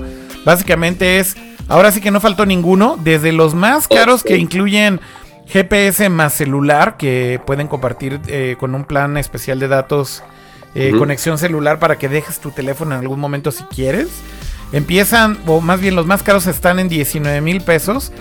Y bueno, baja hasta los 9 mil, que son los de aluminio solamente con GPS y que no tienen conexión celular. Eh, ¿y dónde están los celulares? Digo, los celulares, los relojes de oro. Ya no existen, Pato. De hecho, ya. Esos solo salieron en la primera generación. Sí, de hecho. Y ya, los Apple Watch Edition murieron por la paz. Y de hecho también los Edition que salieron desde, creo que el Series 2, y los Edition que eran con eh, case de cerámica también ya los dejaron de hacer. Ya solo es acero y aluminio. Exactamente. Pero bueno, si ustedes no tienen todavía un Apple Watch, creo que la compra de un Watch hoy en día con un Serie 4 es una compra segura y bastante buena. Y ojo también, si no quieren gastarse tanta lana, ahorita están rebajando muchísimo los Series 3. De hecho, vi que en un montón de tiendas en México en línea los están rebajando bastante precio, hasta un 30 o un 40% en algunos casos. Así que si quieren un buen watch y usan iPhone, pueden hacerse de un Series 3 ahorita en un muy buen, muy buen precio. Oigan, ¿y ustedes ya pueden medir su pulso? ¿Ya nos pueden enseñar su pulso en vivo? Casi, casi. El, el pulso siempre ha estado. Es lo que no se puede ahorita es Ah, el. es cierto, todavía no está. El electrocardiograma. Es- el Es- electrocardiograma es lo que va a llegar en un update posterior, pero lo del pulso siempre ha funcionado. Lo que sí Sí. es reciente, que es desde el Series 3, eh, y también lo tiene el Serie 4, es que el 3 y el 4 te están monitoreando el pulso continuamente y detectan eh, variaciones de tu ritmo cardíaco en situaciones en donde pasa algo anormal. Por ejemplo, eh, cuando tu corazón se supone que está en un resting eh, state o que es que está sentado o sin una actividad física muy eh, Intensa. Básicamente el watch sabe y te está traqueando el, el pulso como cada minuto más o menos. Sabe que tu pulso debe ser más o menos de 80, 90, eh, en algunos casos tal vez un poquito más alto, pero más o menos entre 80 y 90 y en algunos casos tal vez un poquito más bajo. Pero por ejemplo si estás sentado y sin hacer una eh, actividad física y de pronto detecta que tu ritmo cardíaco sube abruptamente sin que estés haciendo una actividad física, te avisa y básicamente este es algo que en muchos casos dicen que inclusive ha sido un pues detector de enfermedades cardíacas eh, antes de que se preste a una emergencia, ¿no, Cama? Sí, sí, es algo que han salido varios artículos al respecto, incluso en, en, eh, publicaciones especializadas médicas en Estados Unidos han, han recalcado eh, que Apple sí de cierta forma se ha interesado mucho en, en- en temas de salud, es, es de las, la principal venta del Apple Watch, eh, ya lo hemos platicado, el, el tema del deporte, el tema de salud. Entonces, eh, justamente, eh, eh, además de eso, agregaron también el sensor para caídas, que también lo platicamos después de la conferencia. Es un tema que, en- Estados Unidos y sobre todo en Estados Unidos este, hace mucho ruido de, de- las personas de la tercera edad que se caen en sus casas solas y, no tienen forma de pedir ayuda. De nuevo, ¿no? Son estas cositas que le van sumando a todo este eh, tema de cosas de salud que Apple se ha enfocado en mejorar con cada generación de, del Apple Watch. Este detector de, ca- de caídas accidentales solamente es del Series 4, ¿no? Así es, Sí, sí, es un sensor nuevo que solamente funciona en el, en el, series en el Serie 4, así como el electrocardiograma, el, el sensor nuevo que agregaron en, en, la, en la corona del reloj, este, está especializado para, para esta funcionalidad del electrocardiograma. Pero bueno, chavos, eh, ustedes sigan disfrutando su Apple Watch. Yo sigo disfrutando mi, mi relojito de cajita cereal. Este. ¿Cuánto valen, como ¿cuánto tiene- valen esas, que- ¿cuánto valen esas ¿Eh? bandas, Pato, eh? ¿Cuánto valen esas, este... Mira, o sea. el- ahorita ahorita el ya las bautizaron, ahorita ya las bautizaron Shaolin Band Whatever Sí, sí, lo 2. Shaolin Band Whatever 2. ¿Cómo se llama tu Shaolin. Band Whatever 2? Ya, está- ya ¿Cuá- la nueva, ya la nueva es la versión 3, pero mira, este aparato, o sea, Sí. este chipcito con la capsulita que viene con su banda de silicón, creo, este cuesta alrededor de 550 pesos. Madres, es muy barato. Y mira, por más que le quieran tirar mierda al Shaolin. Lo que quieran, este- esta chingaderita, esta cosa, te hace sleep tracking, algo que el reloj de 400 dólares No hace. no te lo hace. No de por default en tienes que bajar casos, una app, básicamente. Y, y es water resistant, lo puedes meter a nada, digo waterproof, lo puedes meter al agua, lo puedes meter a lo que quieras, y lo puedes traer puesto todo un mes y no pasa absolutamente nada. Este spot no es patrocinado por Xiaomi, lastimosamente, pero se los voy a mandar lo de Xiaomi para que digan. Ah, órale, sí. qué chingón Ahora, que sí están bueno, hablando de Yo me nosotros. tengo que retirar, Yo chavos, por- porque. Yo, por cierto, lo último que usé de, de Xiaomi fue de hecho un Mi Mix. Shaolin. Un Mi Mix eh, 2 y un Mi Mix 1. Tuve los dos. Y que luego ya va a llegar el 3 próximamente, pero Sí, después hablaremos de ello. Pero bueno, yo me tengo que retirar, pero los dejo acá con, con las personas experimentadas del stream. Este, para que les cuenten de toda su sabiduría. Pato tiene un compromiso personal ya y se va hora. No, no, sí, no. ya fue media hora. No, es que el problema de vivir con youtubers es que también otros quieren hacer stream. Entonces nos coordinamos ahí mal que tenían que hacer stream a la misma hora. Exacto. Este, pero ellos sí son populares y sí tienen pauta. Entonces, pues, le- ¿Cómo es eso, Pato? que Nos acaba-. ¿Vives en un edificio lleno de youtubers? ¿Cómo es, cómo es esa onda?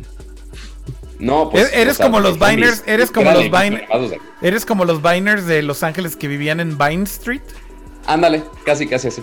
Pero bueno, yo los dejo, pero ahí seguimos hablando y con muchas novedades que les tuitaré. Nos vemos pronto, Pato, cuídate. Adiós, Pato. Adiós. Bueno, eh, pues regresando un poco a esto, Cama, ¿alguna conclusión final que tengas del Watch antes de que cambiemos un poco de tema o, o ya No, nada? Dicen No, que lo muestres, que muestres el Watch. ¿Cuál te Es compraste? que realmente no, no, no hay gran cosa. Ese es uno de los faces más, eh, digamos, utilizados porque eh, aprovecha, aprovecha. Te compraste el, este, el de aluminio gris con Sportband, ¿no? Sí, exactamente, con Sportsband. Eh, esta es la aplicación que también me estaban preguntando de con el tracker de sueño, entonces digo, ahí no se va a ver muy bien por, por la exposición, Ajá. pero este, te grafica los días, a qué hora te despiertas, a qué hora te duermes, en qué momentos de la noche te moviste o tuviste eh, cierta, no sé, eh, eh, actividad que no es común o no lo sé, pero está buena, se llama Sleep Plus Plus, Ok, dice Sleep Plus Plus y cuesta, creo que cuesta un dolarito. ok. Oye, Cama, ¿por qué no vamos ahorita al chat y leemos un poco de las preguntas que están haciendo también? Eh, por aquí, por ejemplo, Luis Carlos Ortillón dice, ¿qué tal el Xiaomi Mix 2 Akira? ¿Está bueno? Fíjate que sí, de hecho es un teléfono que... Una cosa que me encantaba del Mi Mix y, sobre todo el primero es que Xiaomi fue la primera compañía que justamente sacó un teléfono sin bordes o sin marco en la pantalla. Básicamente fueron los primeros que inventaron que, la pantalla tuviera, eh, digamos que fuera edge to edge, como le dicen. Y además también eh, se inventaron esta cosa que es poner la cámara en la parte de abajo para evitar los notch. Eh, entonces le dejaron como una especie de chin en la parte de abajo, un pequeño marco, y pusieron la cámara frontal en la parte de abajo del teléfono. La otra cosa que Xiaomi hizo primero con el Mi Mix, que me encantaba y de hecho sobre todo el primero me gustaba mucho, es que el teléfono era de cerámica. Eh, y básicamente toda la parte de atrás, la verdad sí tenía un acabado muy muy cool, o sea que no veías en ningún otro teléfono y de hecho a la fecha no ves en ningún otro teléfono, porque al ser de cerámica está como pulido, pero tiene como este grip bastante especial y básicamente no se ve ni como un teléfono de vidrio ni como un teléfono metálico, que es lo que típicamente vemos hoy en día con teléfonos de gama media o gama alta. Eh, y lo único que sí odiaba, tengo que decirlo, es el software. La verdad es que el software como lo tunea Xiaomi se me hace... China de Android, ¿no? Pues no es que es una versión china de Android, es que Xiaomi No, tiene bueno, como este layer. esquineada, pues. Tiene este layer especial que justamente ellos esquinean y te dan una tienda de themes y demás. Y no, la verdad es que eso siempre se me hizo bastante pinchón. Siento que el performance del teléfono siempre sufre por todos esos layers que le pone Xiaomi encima con su interfaz. Pero bueno, es un buen teléfono. Eh, digo, finalmente Y, y son baratos, ¿no? También. bueno, lo- le- el Mi Mix es, digamos que su teléfono más caro, cama, pero Ah, definitivamente no está al nivel de precio de un teléfono de mega gama alta, como ya lo es hoy en día un Pixel 3 que ya llega a los mil dólares también, o un iPhone 10S que también está en los mil dólares, o un Note 9 que también llega a los mil dólares. Creo que los Mi Mix andan ya, hoy en día los anteriores, tal vez un Mi Mix 2 como en unos 500 dólares, si no es que menos, 400. Y el Mi Mix 3 creo que va a empezar como en los 650, 700. Entonces, son teléfonos de buen precio. eh, y definitivamente vale la pena, creo, eh, que lo chequen si quieren una alternativa a todo esto que... Pues básicamente son las marcas más famosas, tal vez por decirlo así. Recuerden que Xiaomi es muy popular, pero en Asia. Y, creo que en México empieza a hacerlo con una cierta gama de teléfonos. Pero hay que decir que son más bien populares en Asia y en China. Y en México están empezando a eh, tomar fuerza, digamos que con la gama un poco más baja. Eh, pero bueno, el Mi Mix es definitivamente un teléfono muy diferente a los teléfonos de gama baja que vende la marca aquí en nuestro país. Eh, Sí, regre-. Regresando un poco al chat, dicen que ¿por qué no hablamos de otras cosas? Dice Abraham, no solo de gadgets, de audio, de Elon Musk, de pantallas OLED. Por ahí alguien preguntaba este, creo que eh, José Luis Jasso, eh, que qué onda con las pantallas, que quiere comprar una y que qué le recomendábamos. Todo el mundo en el chat lo Viene el recomendó. buen fin, ¿eh? Es importante que platiquemos eso porque viene el buen fin y luego sí hay... Buenas este, ofertas, ¿no? Ajá, ajá. Oye, Kama, tú tienes una OLED de LG, ¿no? Creo que tienes una desde hace un buen tiempo. Y de hecho tú, en cuanto te dije que qué me compraba también hace un cierto tiempo, yo estaba ya también casi listo con una OLED, pero cuando me dijiste por qué, me dijiste como las razones perfectas y me fui por una OLED también del LG y son increíbles, ¿no? Y el tema es que cuando ya tienes una pantalla de OLED, ya es este difícil. Regresar a una pantalla LED normal, ¿no? Sí, yo compré, mi primer OLED fue una 1080p que compré hace más o menos tres años y, y, después actualicé la de la sala, justamente esta que está aquí atrás, y ya compré igual una OLED pero 4K. Este, y la verdad sí puedo, o sea, solo puedo hablar maravillas de la pantalla. Sí tiene sus eh, desventajas, se les podría decir, o sea, tiene algo de ghosting, tiene. ¿Te ha pasado realmente el tema del ghosting cama con tu pantalla LG? Porque a mí no me ha pasado absolutamente nada de pero, eh, pero se desaparece rápido. o sea, es algo que ya, digamos que el LCD de última generación ya no sufre. O sea, tú puedes tener en tu pantalla la misma imagen fija durante horas y horas y horas y en el momento que cambie la imagen eh, va a desaparecer. Y el tema del OLED es que si tienes mucho tiempo una imagen fija en la misma posición, cuando cambia la, imagen, sí puedes eh, de cierta forma ver eh, rastros de la imagen anterior. Se borra a los pocos minutos, ajá, pero sí es algo que a mucha gente de cierta forma sí le puede molestar. Ahora, yo para yo eso lo compenso con el contraste, con el color, eh, con, el HDR y, con realmente con otras ventajas que tiene, que tiene el OLED, ¿no? Entonces, sí ha mejorado mucho la tecnología, eh, sí ya el ghosting es cada vez menor. Ok. Este, y, el principal problema es que, es que, es que son, son, son más caras. O sea, prácticamente el costo de una OLED comparada con una LCD puede ser del doble o del triple del precio este, en una pantalla del, del, mismo tamaño. Entonces, este sí es una de las desventajas, pero eh, yo la verdad las, las dos que tengo las amo y, y, y sí ya el ver una televisión que no es OLED este. Pues sobre todo, sobre todo creo que con ciertas cosas como películas en 4K cama o por ejemplo también este videojuegos que tengan HDR. La realidad es que lo más bonito también de las pantallas OLED es el contraste, ¿no? Porque justamente al tener negros que son no, no negros realmente negros, sino que realmente la pantalla se apaga por completo.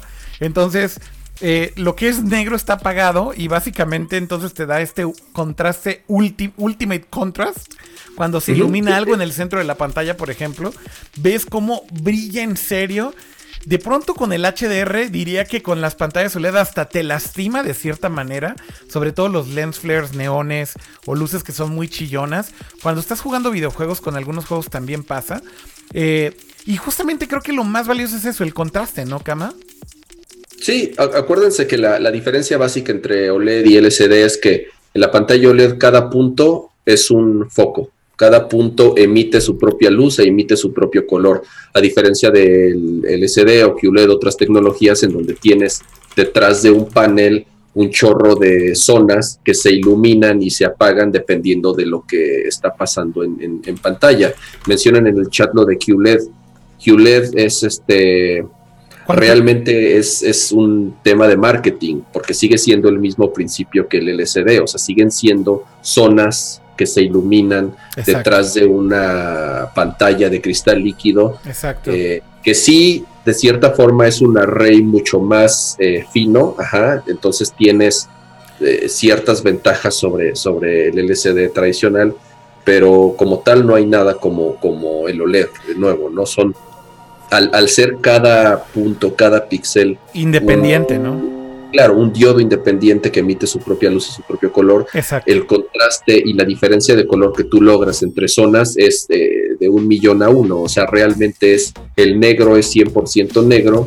Entonces, los contrastes que, que, logran en una sola imagen, sobre todo en películas y en juegos, como tú dices, donde la imagen no viene este, comprimida o tan comprimida como en un Blu-ray o, en videojuegos, por ejemplo, que, no viene comprimida la imagen. Entonces ahí realmente es donde aprovechas las capacidades de, una pantalla como esa. Si lo utilizas para ver Sky o para ver cablevisión, realmente no, no, no la vas a aprovechar. O sea, la, diferencia es... Tiene que ser con buenas fuentes, ¿no? Tiene que ser con buenas fuentes de video. Y definitivamente buenas fuentes de video es desde comprar, por ejemplo, películas, si tienen un Xbox One eh, S o X, por ejemplo, comprar películas en 4K o Ultra, Ultra HD. eh, que ya empiezan a llegar a algunas tiendas en México, según entiendo, o se pueden comprar en Amazon también. Eh, pues sí ves una diferencia brutal, ¿no? Evidentemente cuando es 4K y HDR, eh, ves realmente la diferencia. Cuando ves una consola en 4K con HDR, evidentemente ves la diferencia. Creo que eso es muy importante, ¿no? Con fuentes de video 1080, de hecho yo te diría que creo que la tele OLED no hace ninguna diferencia, ¿no, Kama?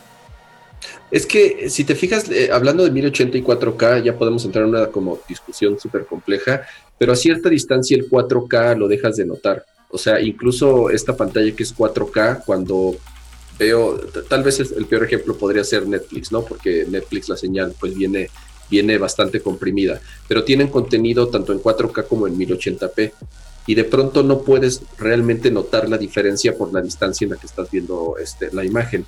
Lo que sí es notorio de inmediato es el HDR. O sea, el HDR no hay manera, o sea, la distancia no te engaña. Hay contenido en Netflix que viene en HDR. De hecho, casi todas las series vienen este, en HDR. No todas vienen en 4K, pero sí ya casi todas las nuevas vienen en HDR. Y de hecho también algunas vienen en Dolby Vision en Netflix, que por cierto todas las televisiones OLED de LG soportan los dos estándares de HDR, tanto eh, HDR10, y también eh, Dolby Vision, que bueno, eh, son un poco diferentes, pero finalmente en Netflix estas películas que vienen con HDR vienen en una o en otra y la tele soporta los dos. Perdón, Cama. Sí, no, y otra de las ventajas que tiene es que, por ejemplo, preguntan lo del refresh rate, o sea, eh, la ventaja de también de estas pantallas no, no, son las únicas, ¿no? Pero tienen la capacidad de adaptar el frame rate al source, ¿no? Si estás viendo eh, eh, televisión, pues se va a adaptar a los 30 cuadros, si estás viendo cine, se va a adaptar a 24 cuadros, si estás jugando videojuegos, se va a adaptar el refresh rate a los 60 cuadros, entonces esa es otra de las ventajas que, puede tener, que, si eres muy picky en, cómo viene, en cómo estás viendo la señal y no quieres ver barridos o no quieres ver este eh, cuadros repetidos, la televisión se adapta al, al refresh rate del source que le estás mandando. Exacto. Pues bueno, si quieren que sigamos hablando de esto, igual este seguimos hablando de televisiones, ¿no, Cama, o qué? No, mira, viene de nuevo, vienen épocas de rebajas y buen fines y esas cosas. Ajá. Este, yo justamente las, las dos este, eh, OLED de las que me he hecho fueron en, en, en buen fin. Este, no sé, la conseguí casi a mitad de precio de lo que estaba originalmente. Que seguramente este año van a estar todavía más baratas, ¿no, Cama? Porque claro, hace un año costaban este aproximadamente que unos 30 mil pesos en oferta. Sí, exactamente. Bueno, eh, yo la conseguí extrañamente en 23 mil. No manches. sí, sí, sí, o sea, 4K OLED. Este, ¿En dónde la compraste, Cama?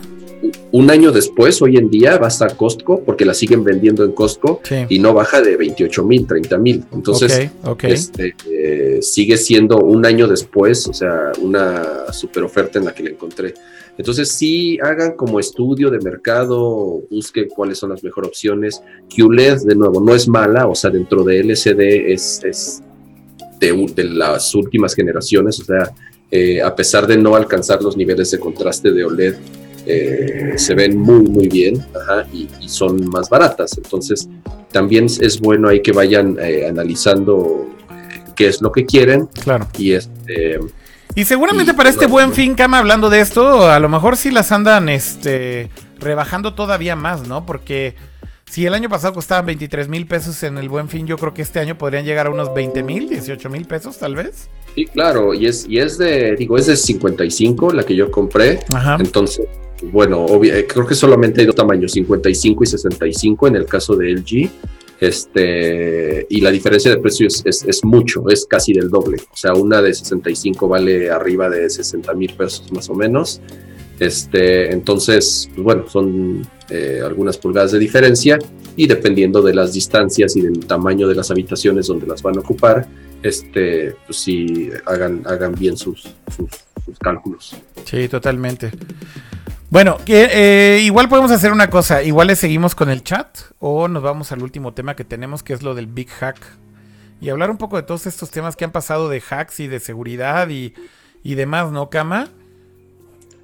Este, sí, justamente se nos pasaron algunas noticias. Eh, nada más mencionar rápido.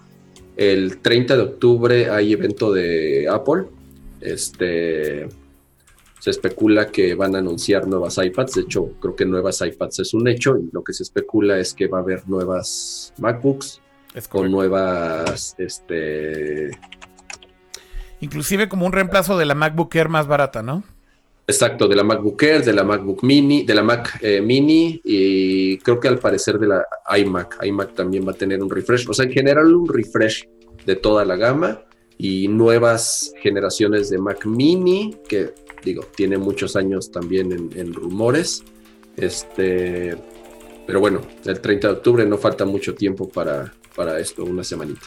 A ver, hagámoslo democrático. A los que están en el chat, preguntémosles, ¿prefieren que hablemos del mega hack este que reportó Bloomberg? Que creo que Kama y yo hemos seguido bastante de cerca esto. ¿O prefieren que sigamos como respondiendo preguntas del chat? Creo que cualquiera de las dos podría funcionar bien el día de hoy. Eh, hablemos igual rápido de, lo del hack, ¿no, Kama? ¿Te parece bien? Sí, sí, sí. Y ahorita este, regresamos al, al chat también. Bueno, cambiamos de sección rapidísimo, vamos a internet.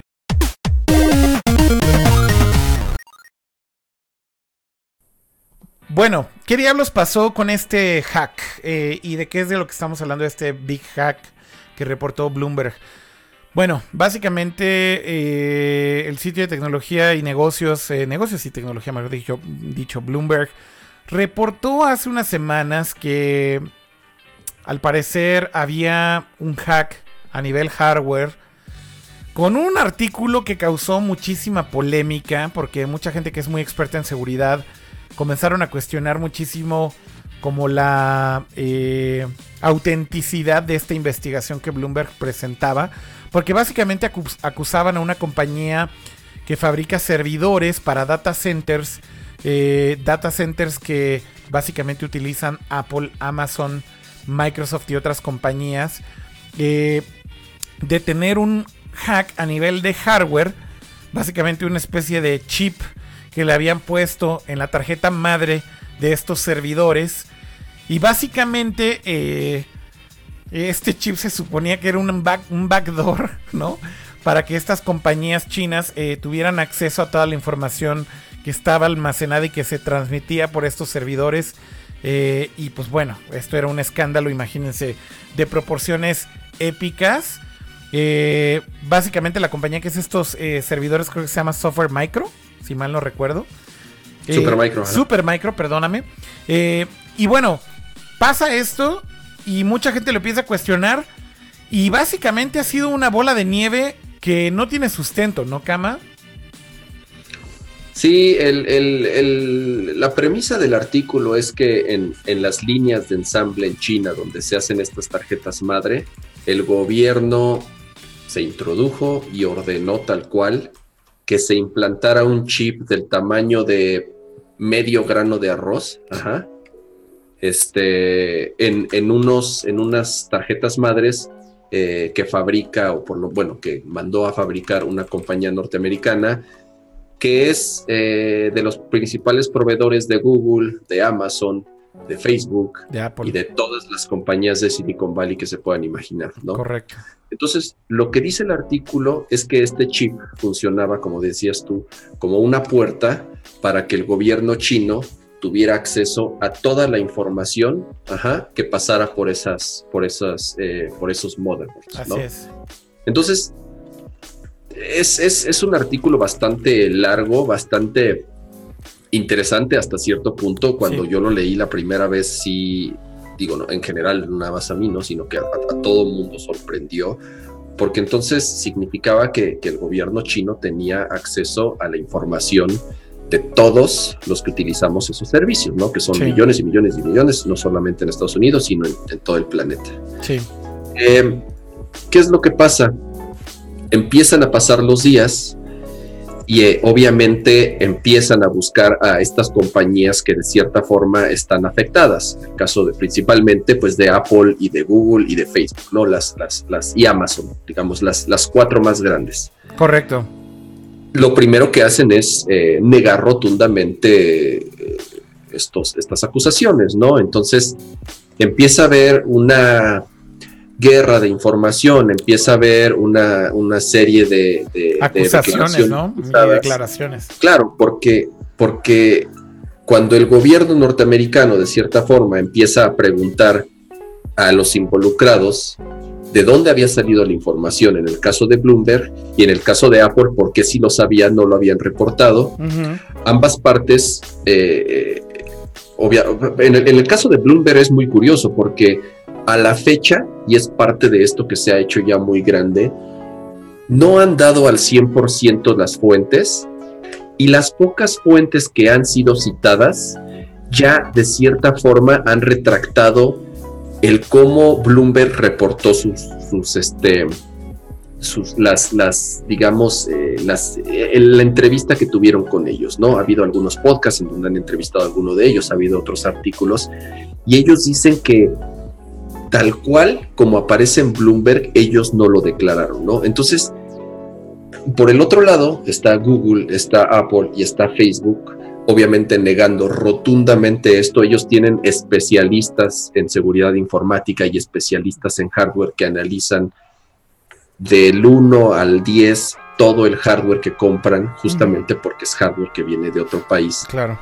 Y entonces, incluso dicen que antes de que se publicara el artículo, Bloomberg sí los localizó y sí les, sí les dijo, oigan, estamos trabajando en un artículo, estas son nuestras fuentes y esto es lo que nosotros sabemos y todos, eh, eh, hay una entrevista interesante con Tim, Cook, eh, con Tim Cook que le hizo este, ah, ¿cómo se llama con los que va a trabajar Pato?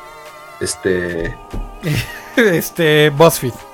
BuzzFeed, exactamente en donde Tim Cook dice, a nosotros sí en algún momento nos, este, nos buscaron para preguntarnos y obviamente no sabíamos absolutamente nada del tema, lo consultamos con, nuestros expertos por todos lados y lo negamos rotundamente.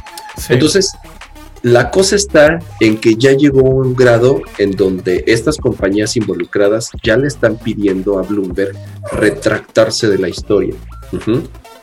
Yo no creo, o sea, podrían demandarlos por difamación, podrían demandarlos por dar información falsa. Yo no creo que lo hagan porque... No, bueno, por, lo menos ahorita es que ya están pidiendo que se retracten, ¿no? O sea, en el momento en el que Apple ya sale a decir, Tim Cook sale a decir que le pide a Bloomberg que se retracten, yo creo que básicamente es decir, acepten el error y yo creo que ahí muere. Quién sabe si vaya a existir después como esta demanda por daños. Eh, pero un punto importante que está ahí en el chat que por está poniendo Alito San en Twitch, básicamente dice, yo me quedé en que Amazon y Apple no quisieron decir nada. Es que al principio no quisieron decir nada a este reportero porque no sabían qué era lo que estaba pasando. O sea, de cierta forma, imagínense que hay una acusación de este tamaño. Lo primero que quieres hacer es investigar por ti mismo y decir qué diablos está pasando. ¿Es cierto esto? ¿Cuál es la fuente? ¿Es veraz? Eh, ¿Realmente hay pruebas para que nos acusen de esto? Y básicamente es porque el artículo señalaba a Apple, a Amazon, a estas compañías como que no tenían ni puta idea de que esto estaba pasando. Entonces, imagínense que sale, sale un medio de este tamaño a decir, hay un hack en sus servers y ustedes no saben.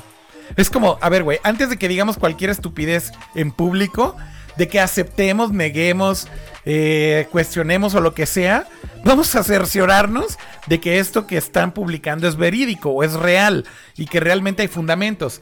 Entonces, por eso no se hizo ningún comentario inmediato. Creo que ese es un poco el punto, ¿no, Kama?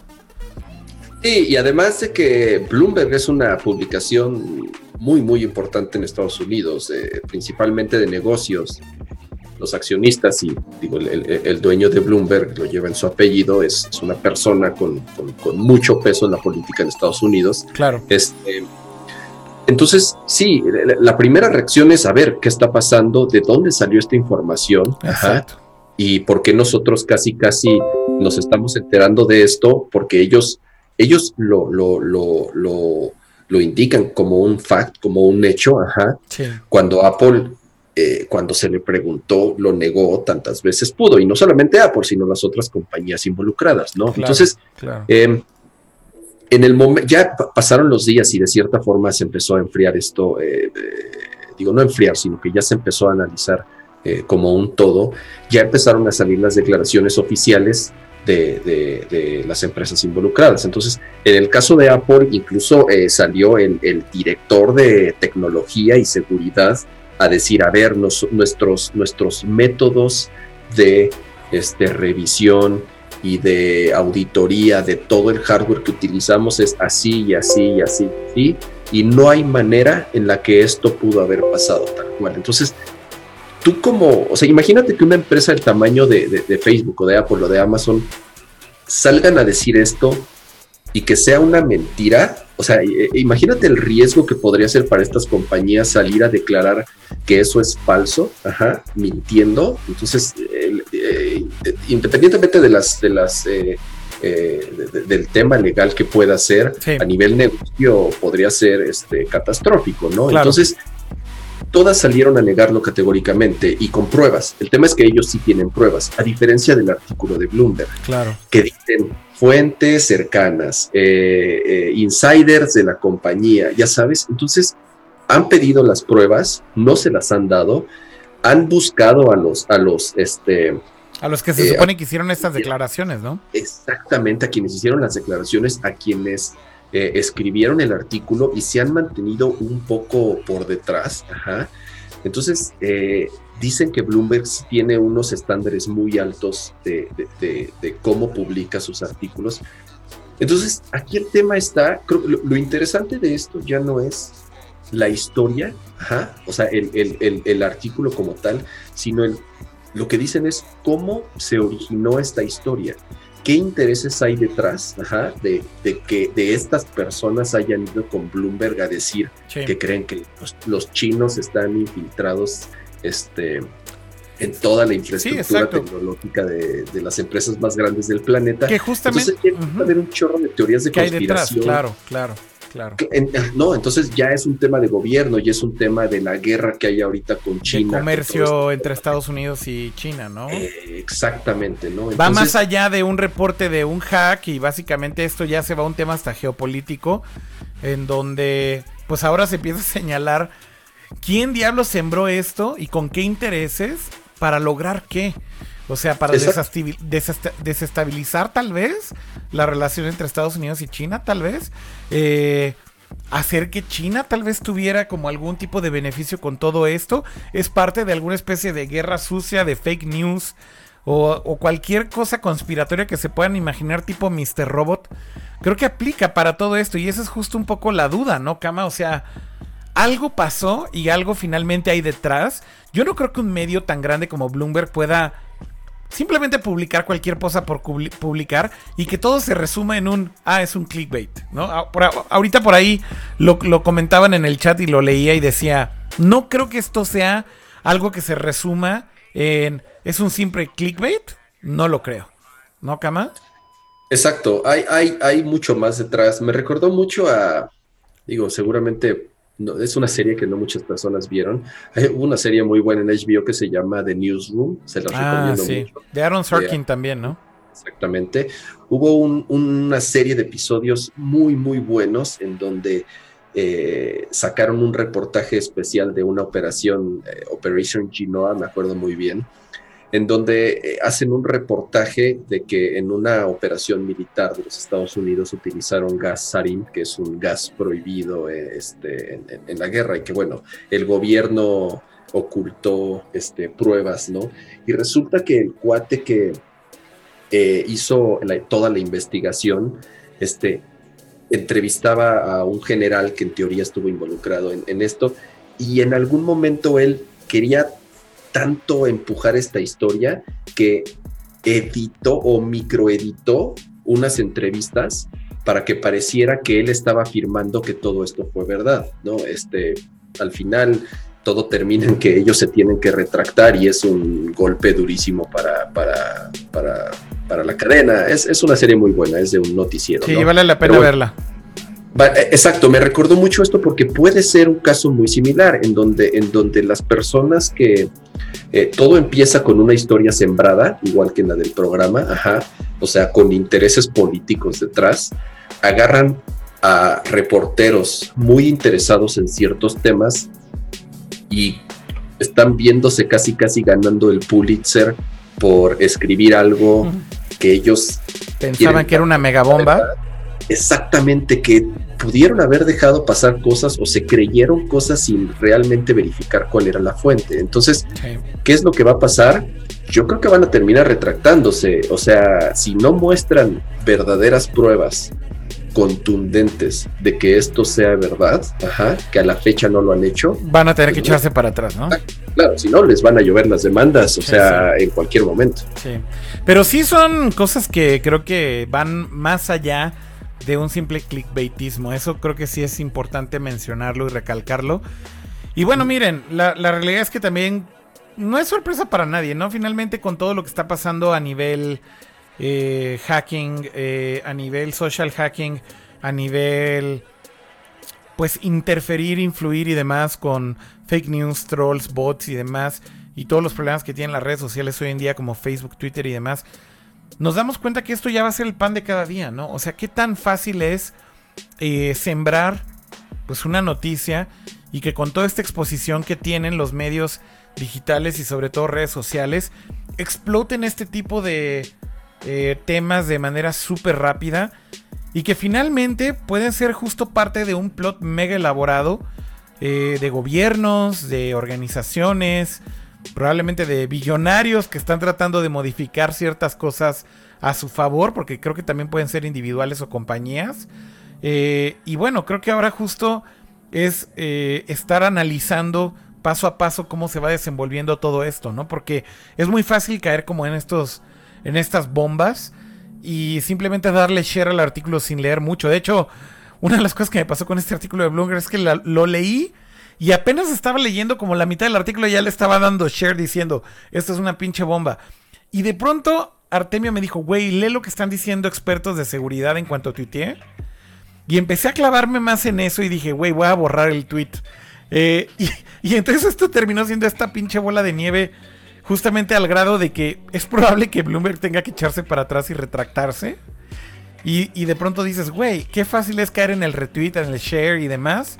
Y sin leer absolutamente nada. Este. Y bueno, pues hay que tener cuidado con todo esto, ¿no? Cames es un poco la moraleja de la historia.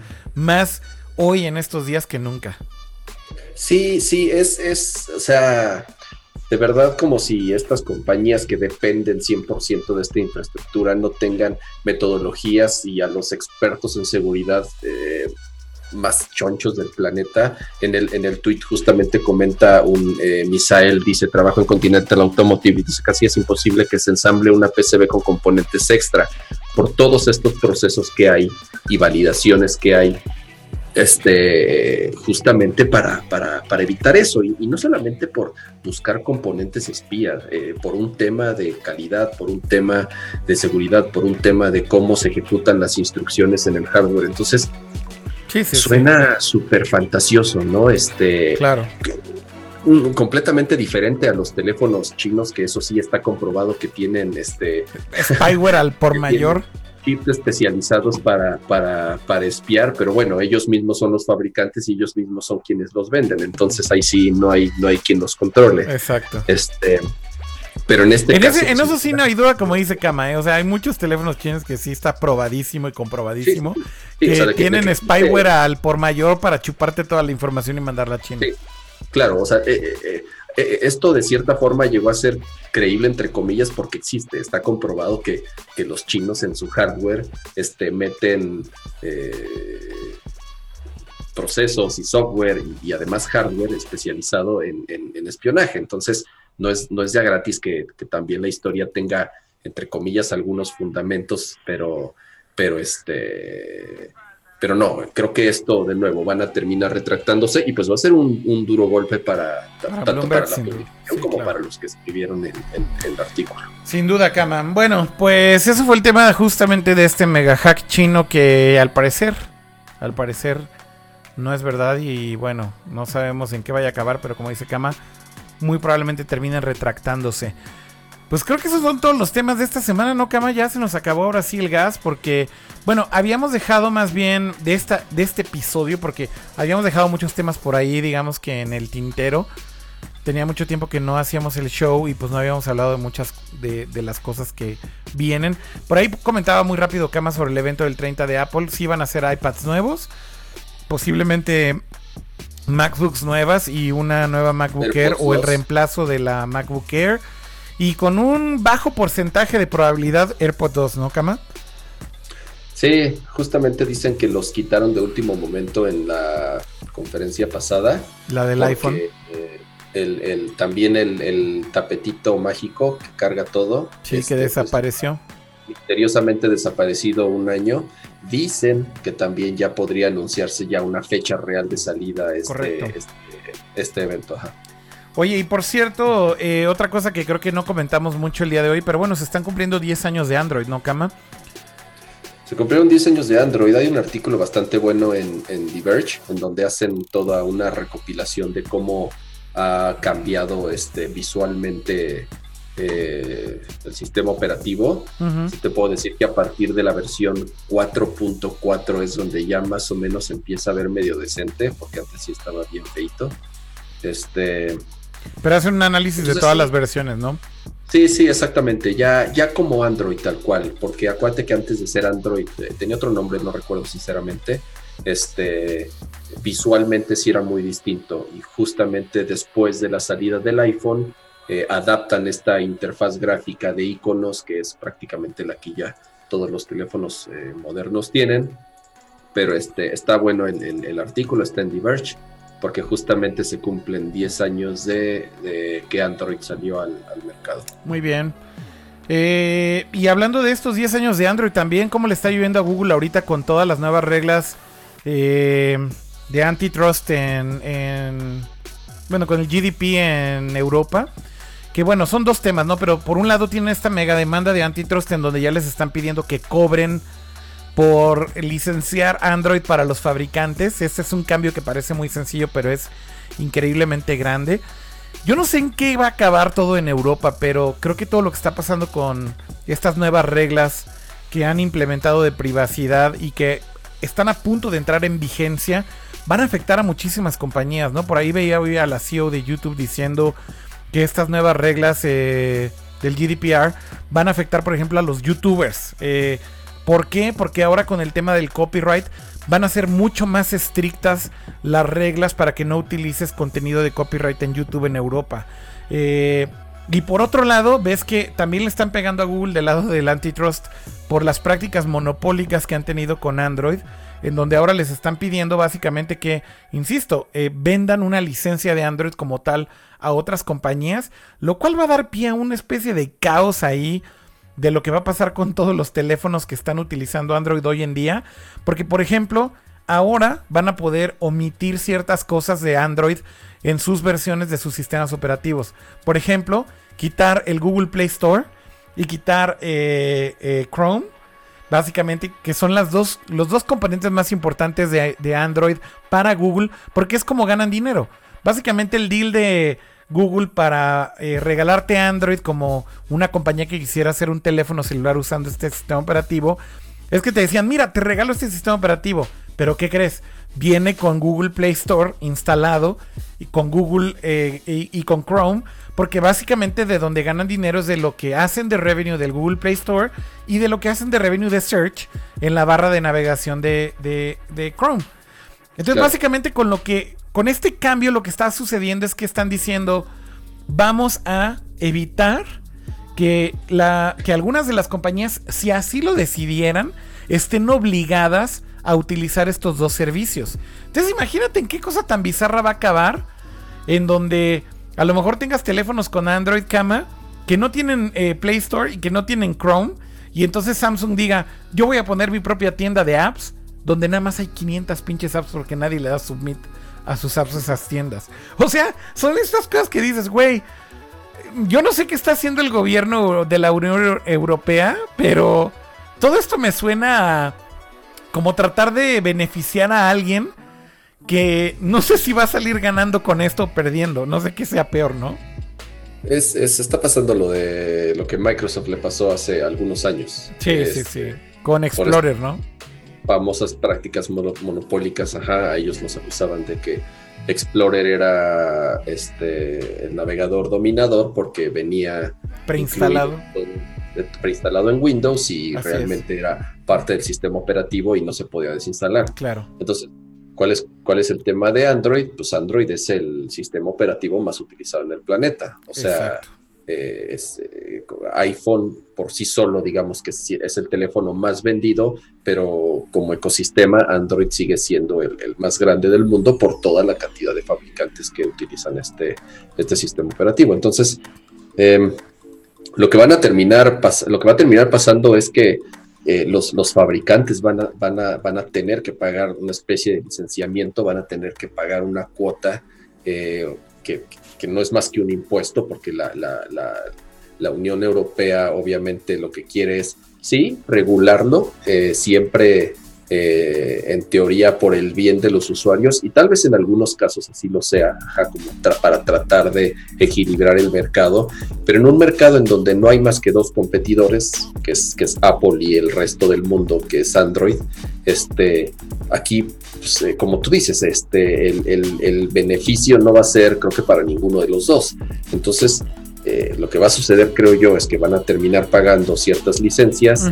Google va a tener que, de cierta forma, disfrazar algunos costos de estas aplicaciones y quienes van a terminarlo pagando es el usuario. O sea, los fabricantes, si van a tener que pagar licencias por tener preinstalado Chrome o el App Store o ciertas eh, aplicaciones que son, eh, pues, quieras o no, necesarias para este ecosistema, eh, lo van a pagar y este precio se lo van a transferir al usuario y lo que va a suceder es que el teléfono Android va a ser más caro, ¿no? Que, sí, este, de por sí, bueno, hay de todos los precios, ¿no? Pero eh, siempre hubieron versiones o opciones más accesibles y ahora quien lo va a pagar pues es el, es el, es el usuario al final. El usuario es el que siempre termina pagando todas estas cosas y los gobiernos creo que a veces no miden con estas medidas, ¿no? Eh, Digo, es como cuando aquí traíamos todo este relajo de acta, sopa, pipa y todas estas madres. Que finalmente el que sale bailando siempre es el usuario. De verdad, sí tratan de, balancear algunas cosas, pero típicamente los que están haciendo estas leyes no entienden absolutamente nada de tecnología. En Europa creo que se defienden más, creo que tienen mejores asesores, creo que hay gobiernos que saben lo que están haciendo. Pero al final del día también se nota que sí hay una agenda ahí de la Unión Europea contra algunas compañías americanas sin duda, ¿no? Ya vieron cómo golpearon, por ejemplo, a Apple en Irlanda.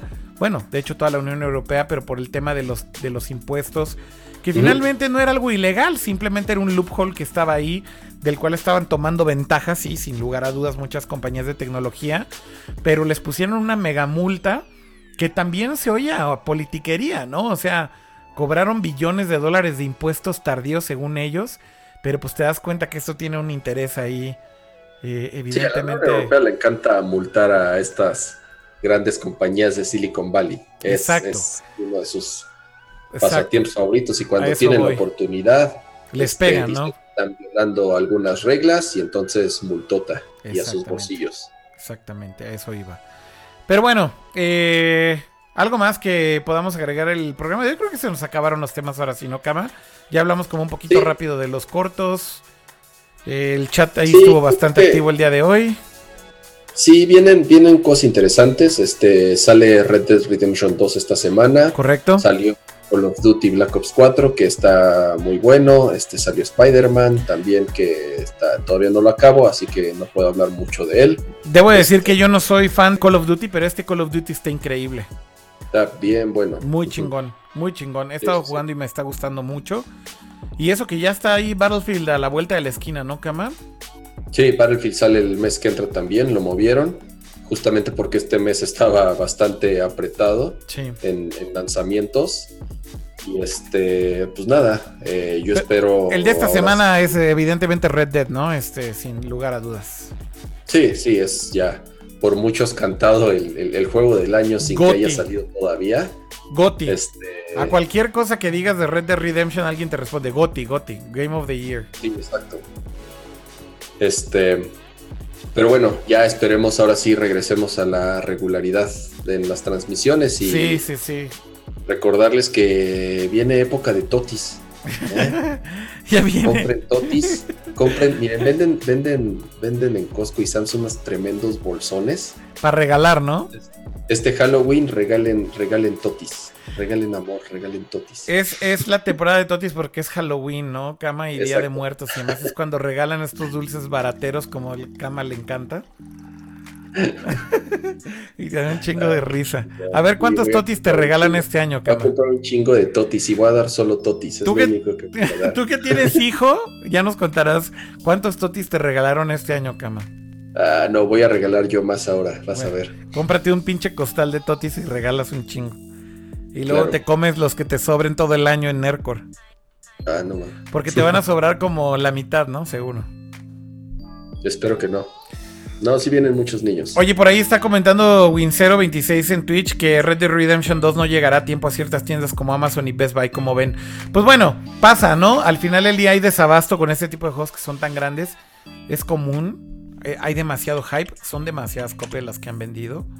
Así que, pues estas cosas pasan. Sean pacientes. Exijan, pero sean pacientes, digo. Creo que es lo normal. Pero en, algún- en, en algún momento sí se agotó en Amazon, pero ahorita acabo de entrar y ya hay, ¿eh? Ya hay, el- ¿no? y Para entrega el mismo 22 de día, ¿no? octubre, o sea, para la fecha de salida, sí, sí, sí. Sí, sí, sí. Yo también es lo que estaba viendo en la mañana. Entonces, no sé si fue por, por unas horas, tal vez. Pero habría que ver. Bueno, se acabó el programa el día de hoy. Muchas gracias a todos los que nos sintonizaron, a todos los que estuvieron en el chat muy activos. Eh, gracias por la paciencia. Creo que fue más por mi culpa que otra cosa que no hayamos grabado porque estuve viajando. Eh, el episodio de Apple creo que es un episodio perdido porque nos tiraron dos veces el video. Voy a tratar de borrarle con Blur la parte donde salen los videos del iPhone y bueno, a ver si así lo podemos dejar vivo. Pero si quieren verlo, no está en YouTube, está en Facebook. Vayan a facebook.com diagonal Nerdcore- podcast que está ahí en pantalla la dirección. Y ahí pueden ver el episodio del iPhone 10S si es que les interesa escuchar todo lo que dijimos de ese evento. ¿Algo más que agregar, agregar, Cama? Vamos al chat y nos despedimos de todos. Gracias a Nicolás, a mi nombre es Gabo, a Alfonso López, a Lito San, Kamishiro, Miguel Ernesto, eh, Wincero, Abraham Salguero, Arturo Luna. A todos los que nos vieron en Twitch, en Periscope, en YouTube y en Facebook, muchas gracias. Cama, Adiós. Gracias a todos los que nos acompañaron en este stream en vivo y Buenísimo. de nuevo espero que nos veamos ya mucho más pronto y más seguido. Así será. Salud. Bueno, que estés muy bien, nos vemos pronto. Hasta la próxima. Adiós.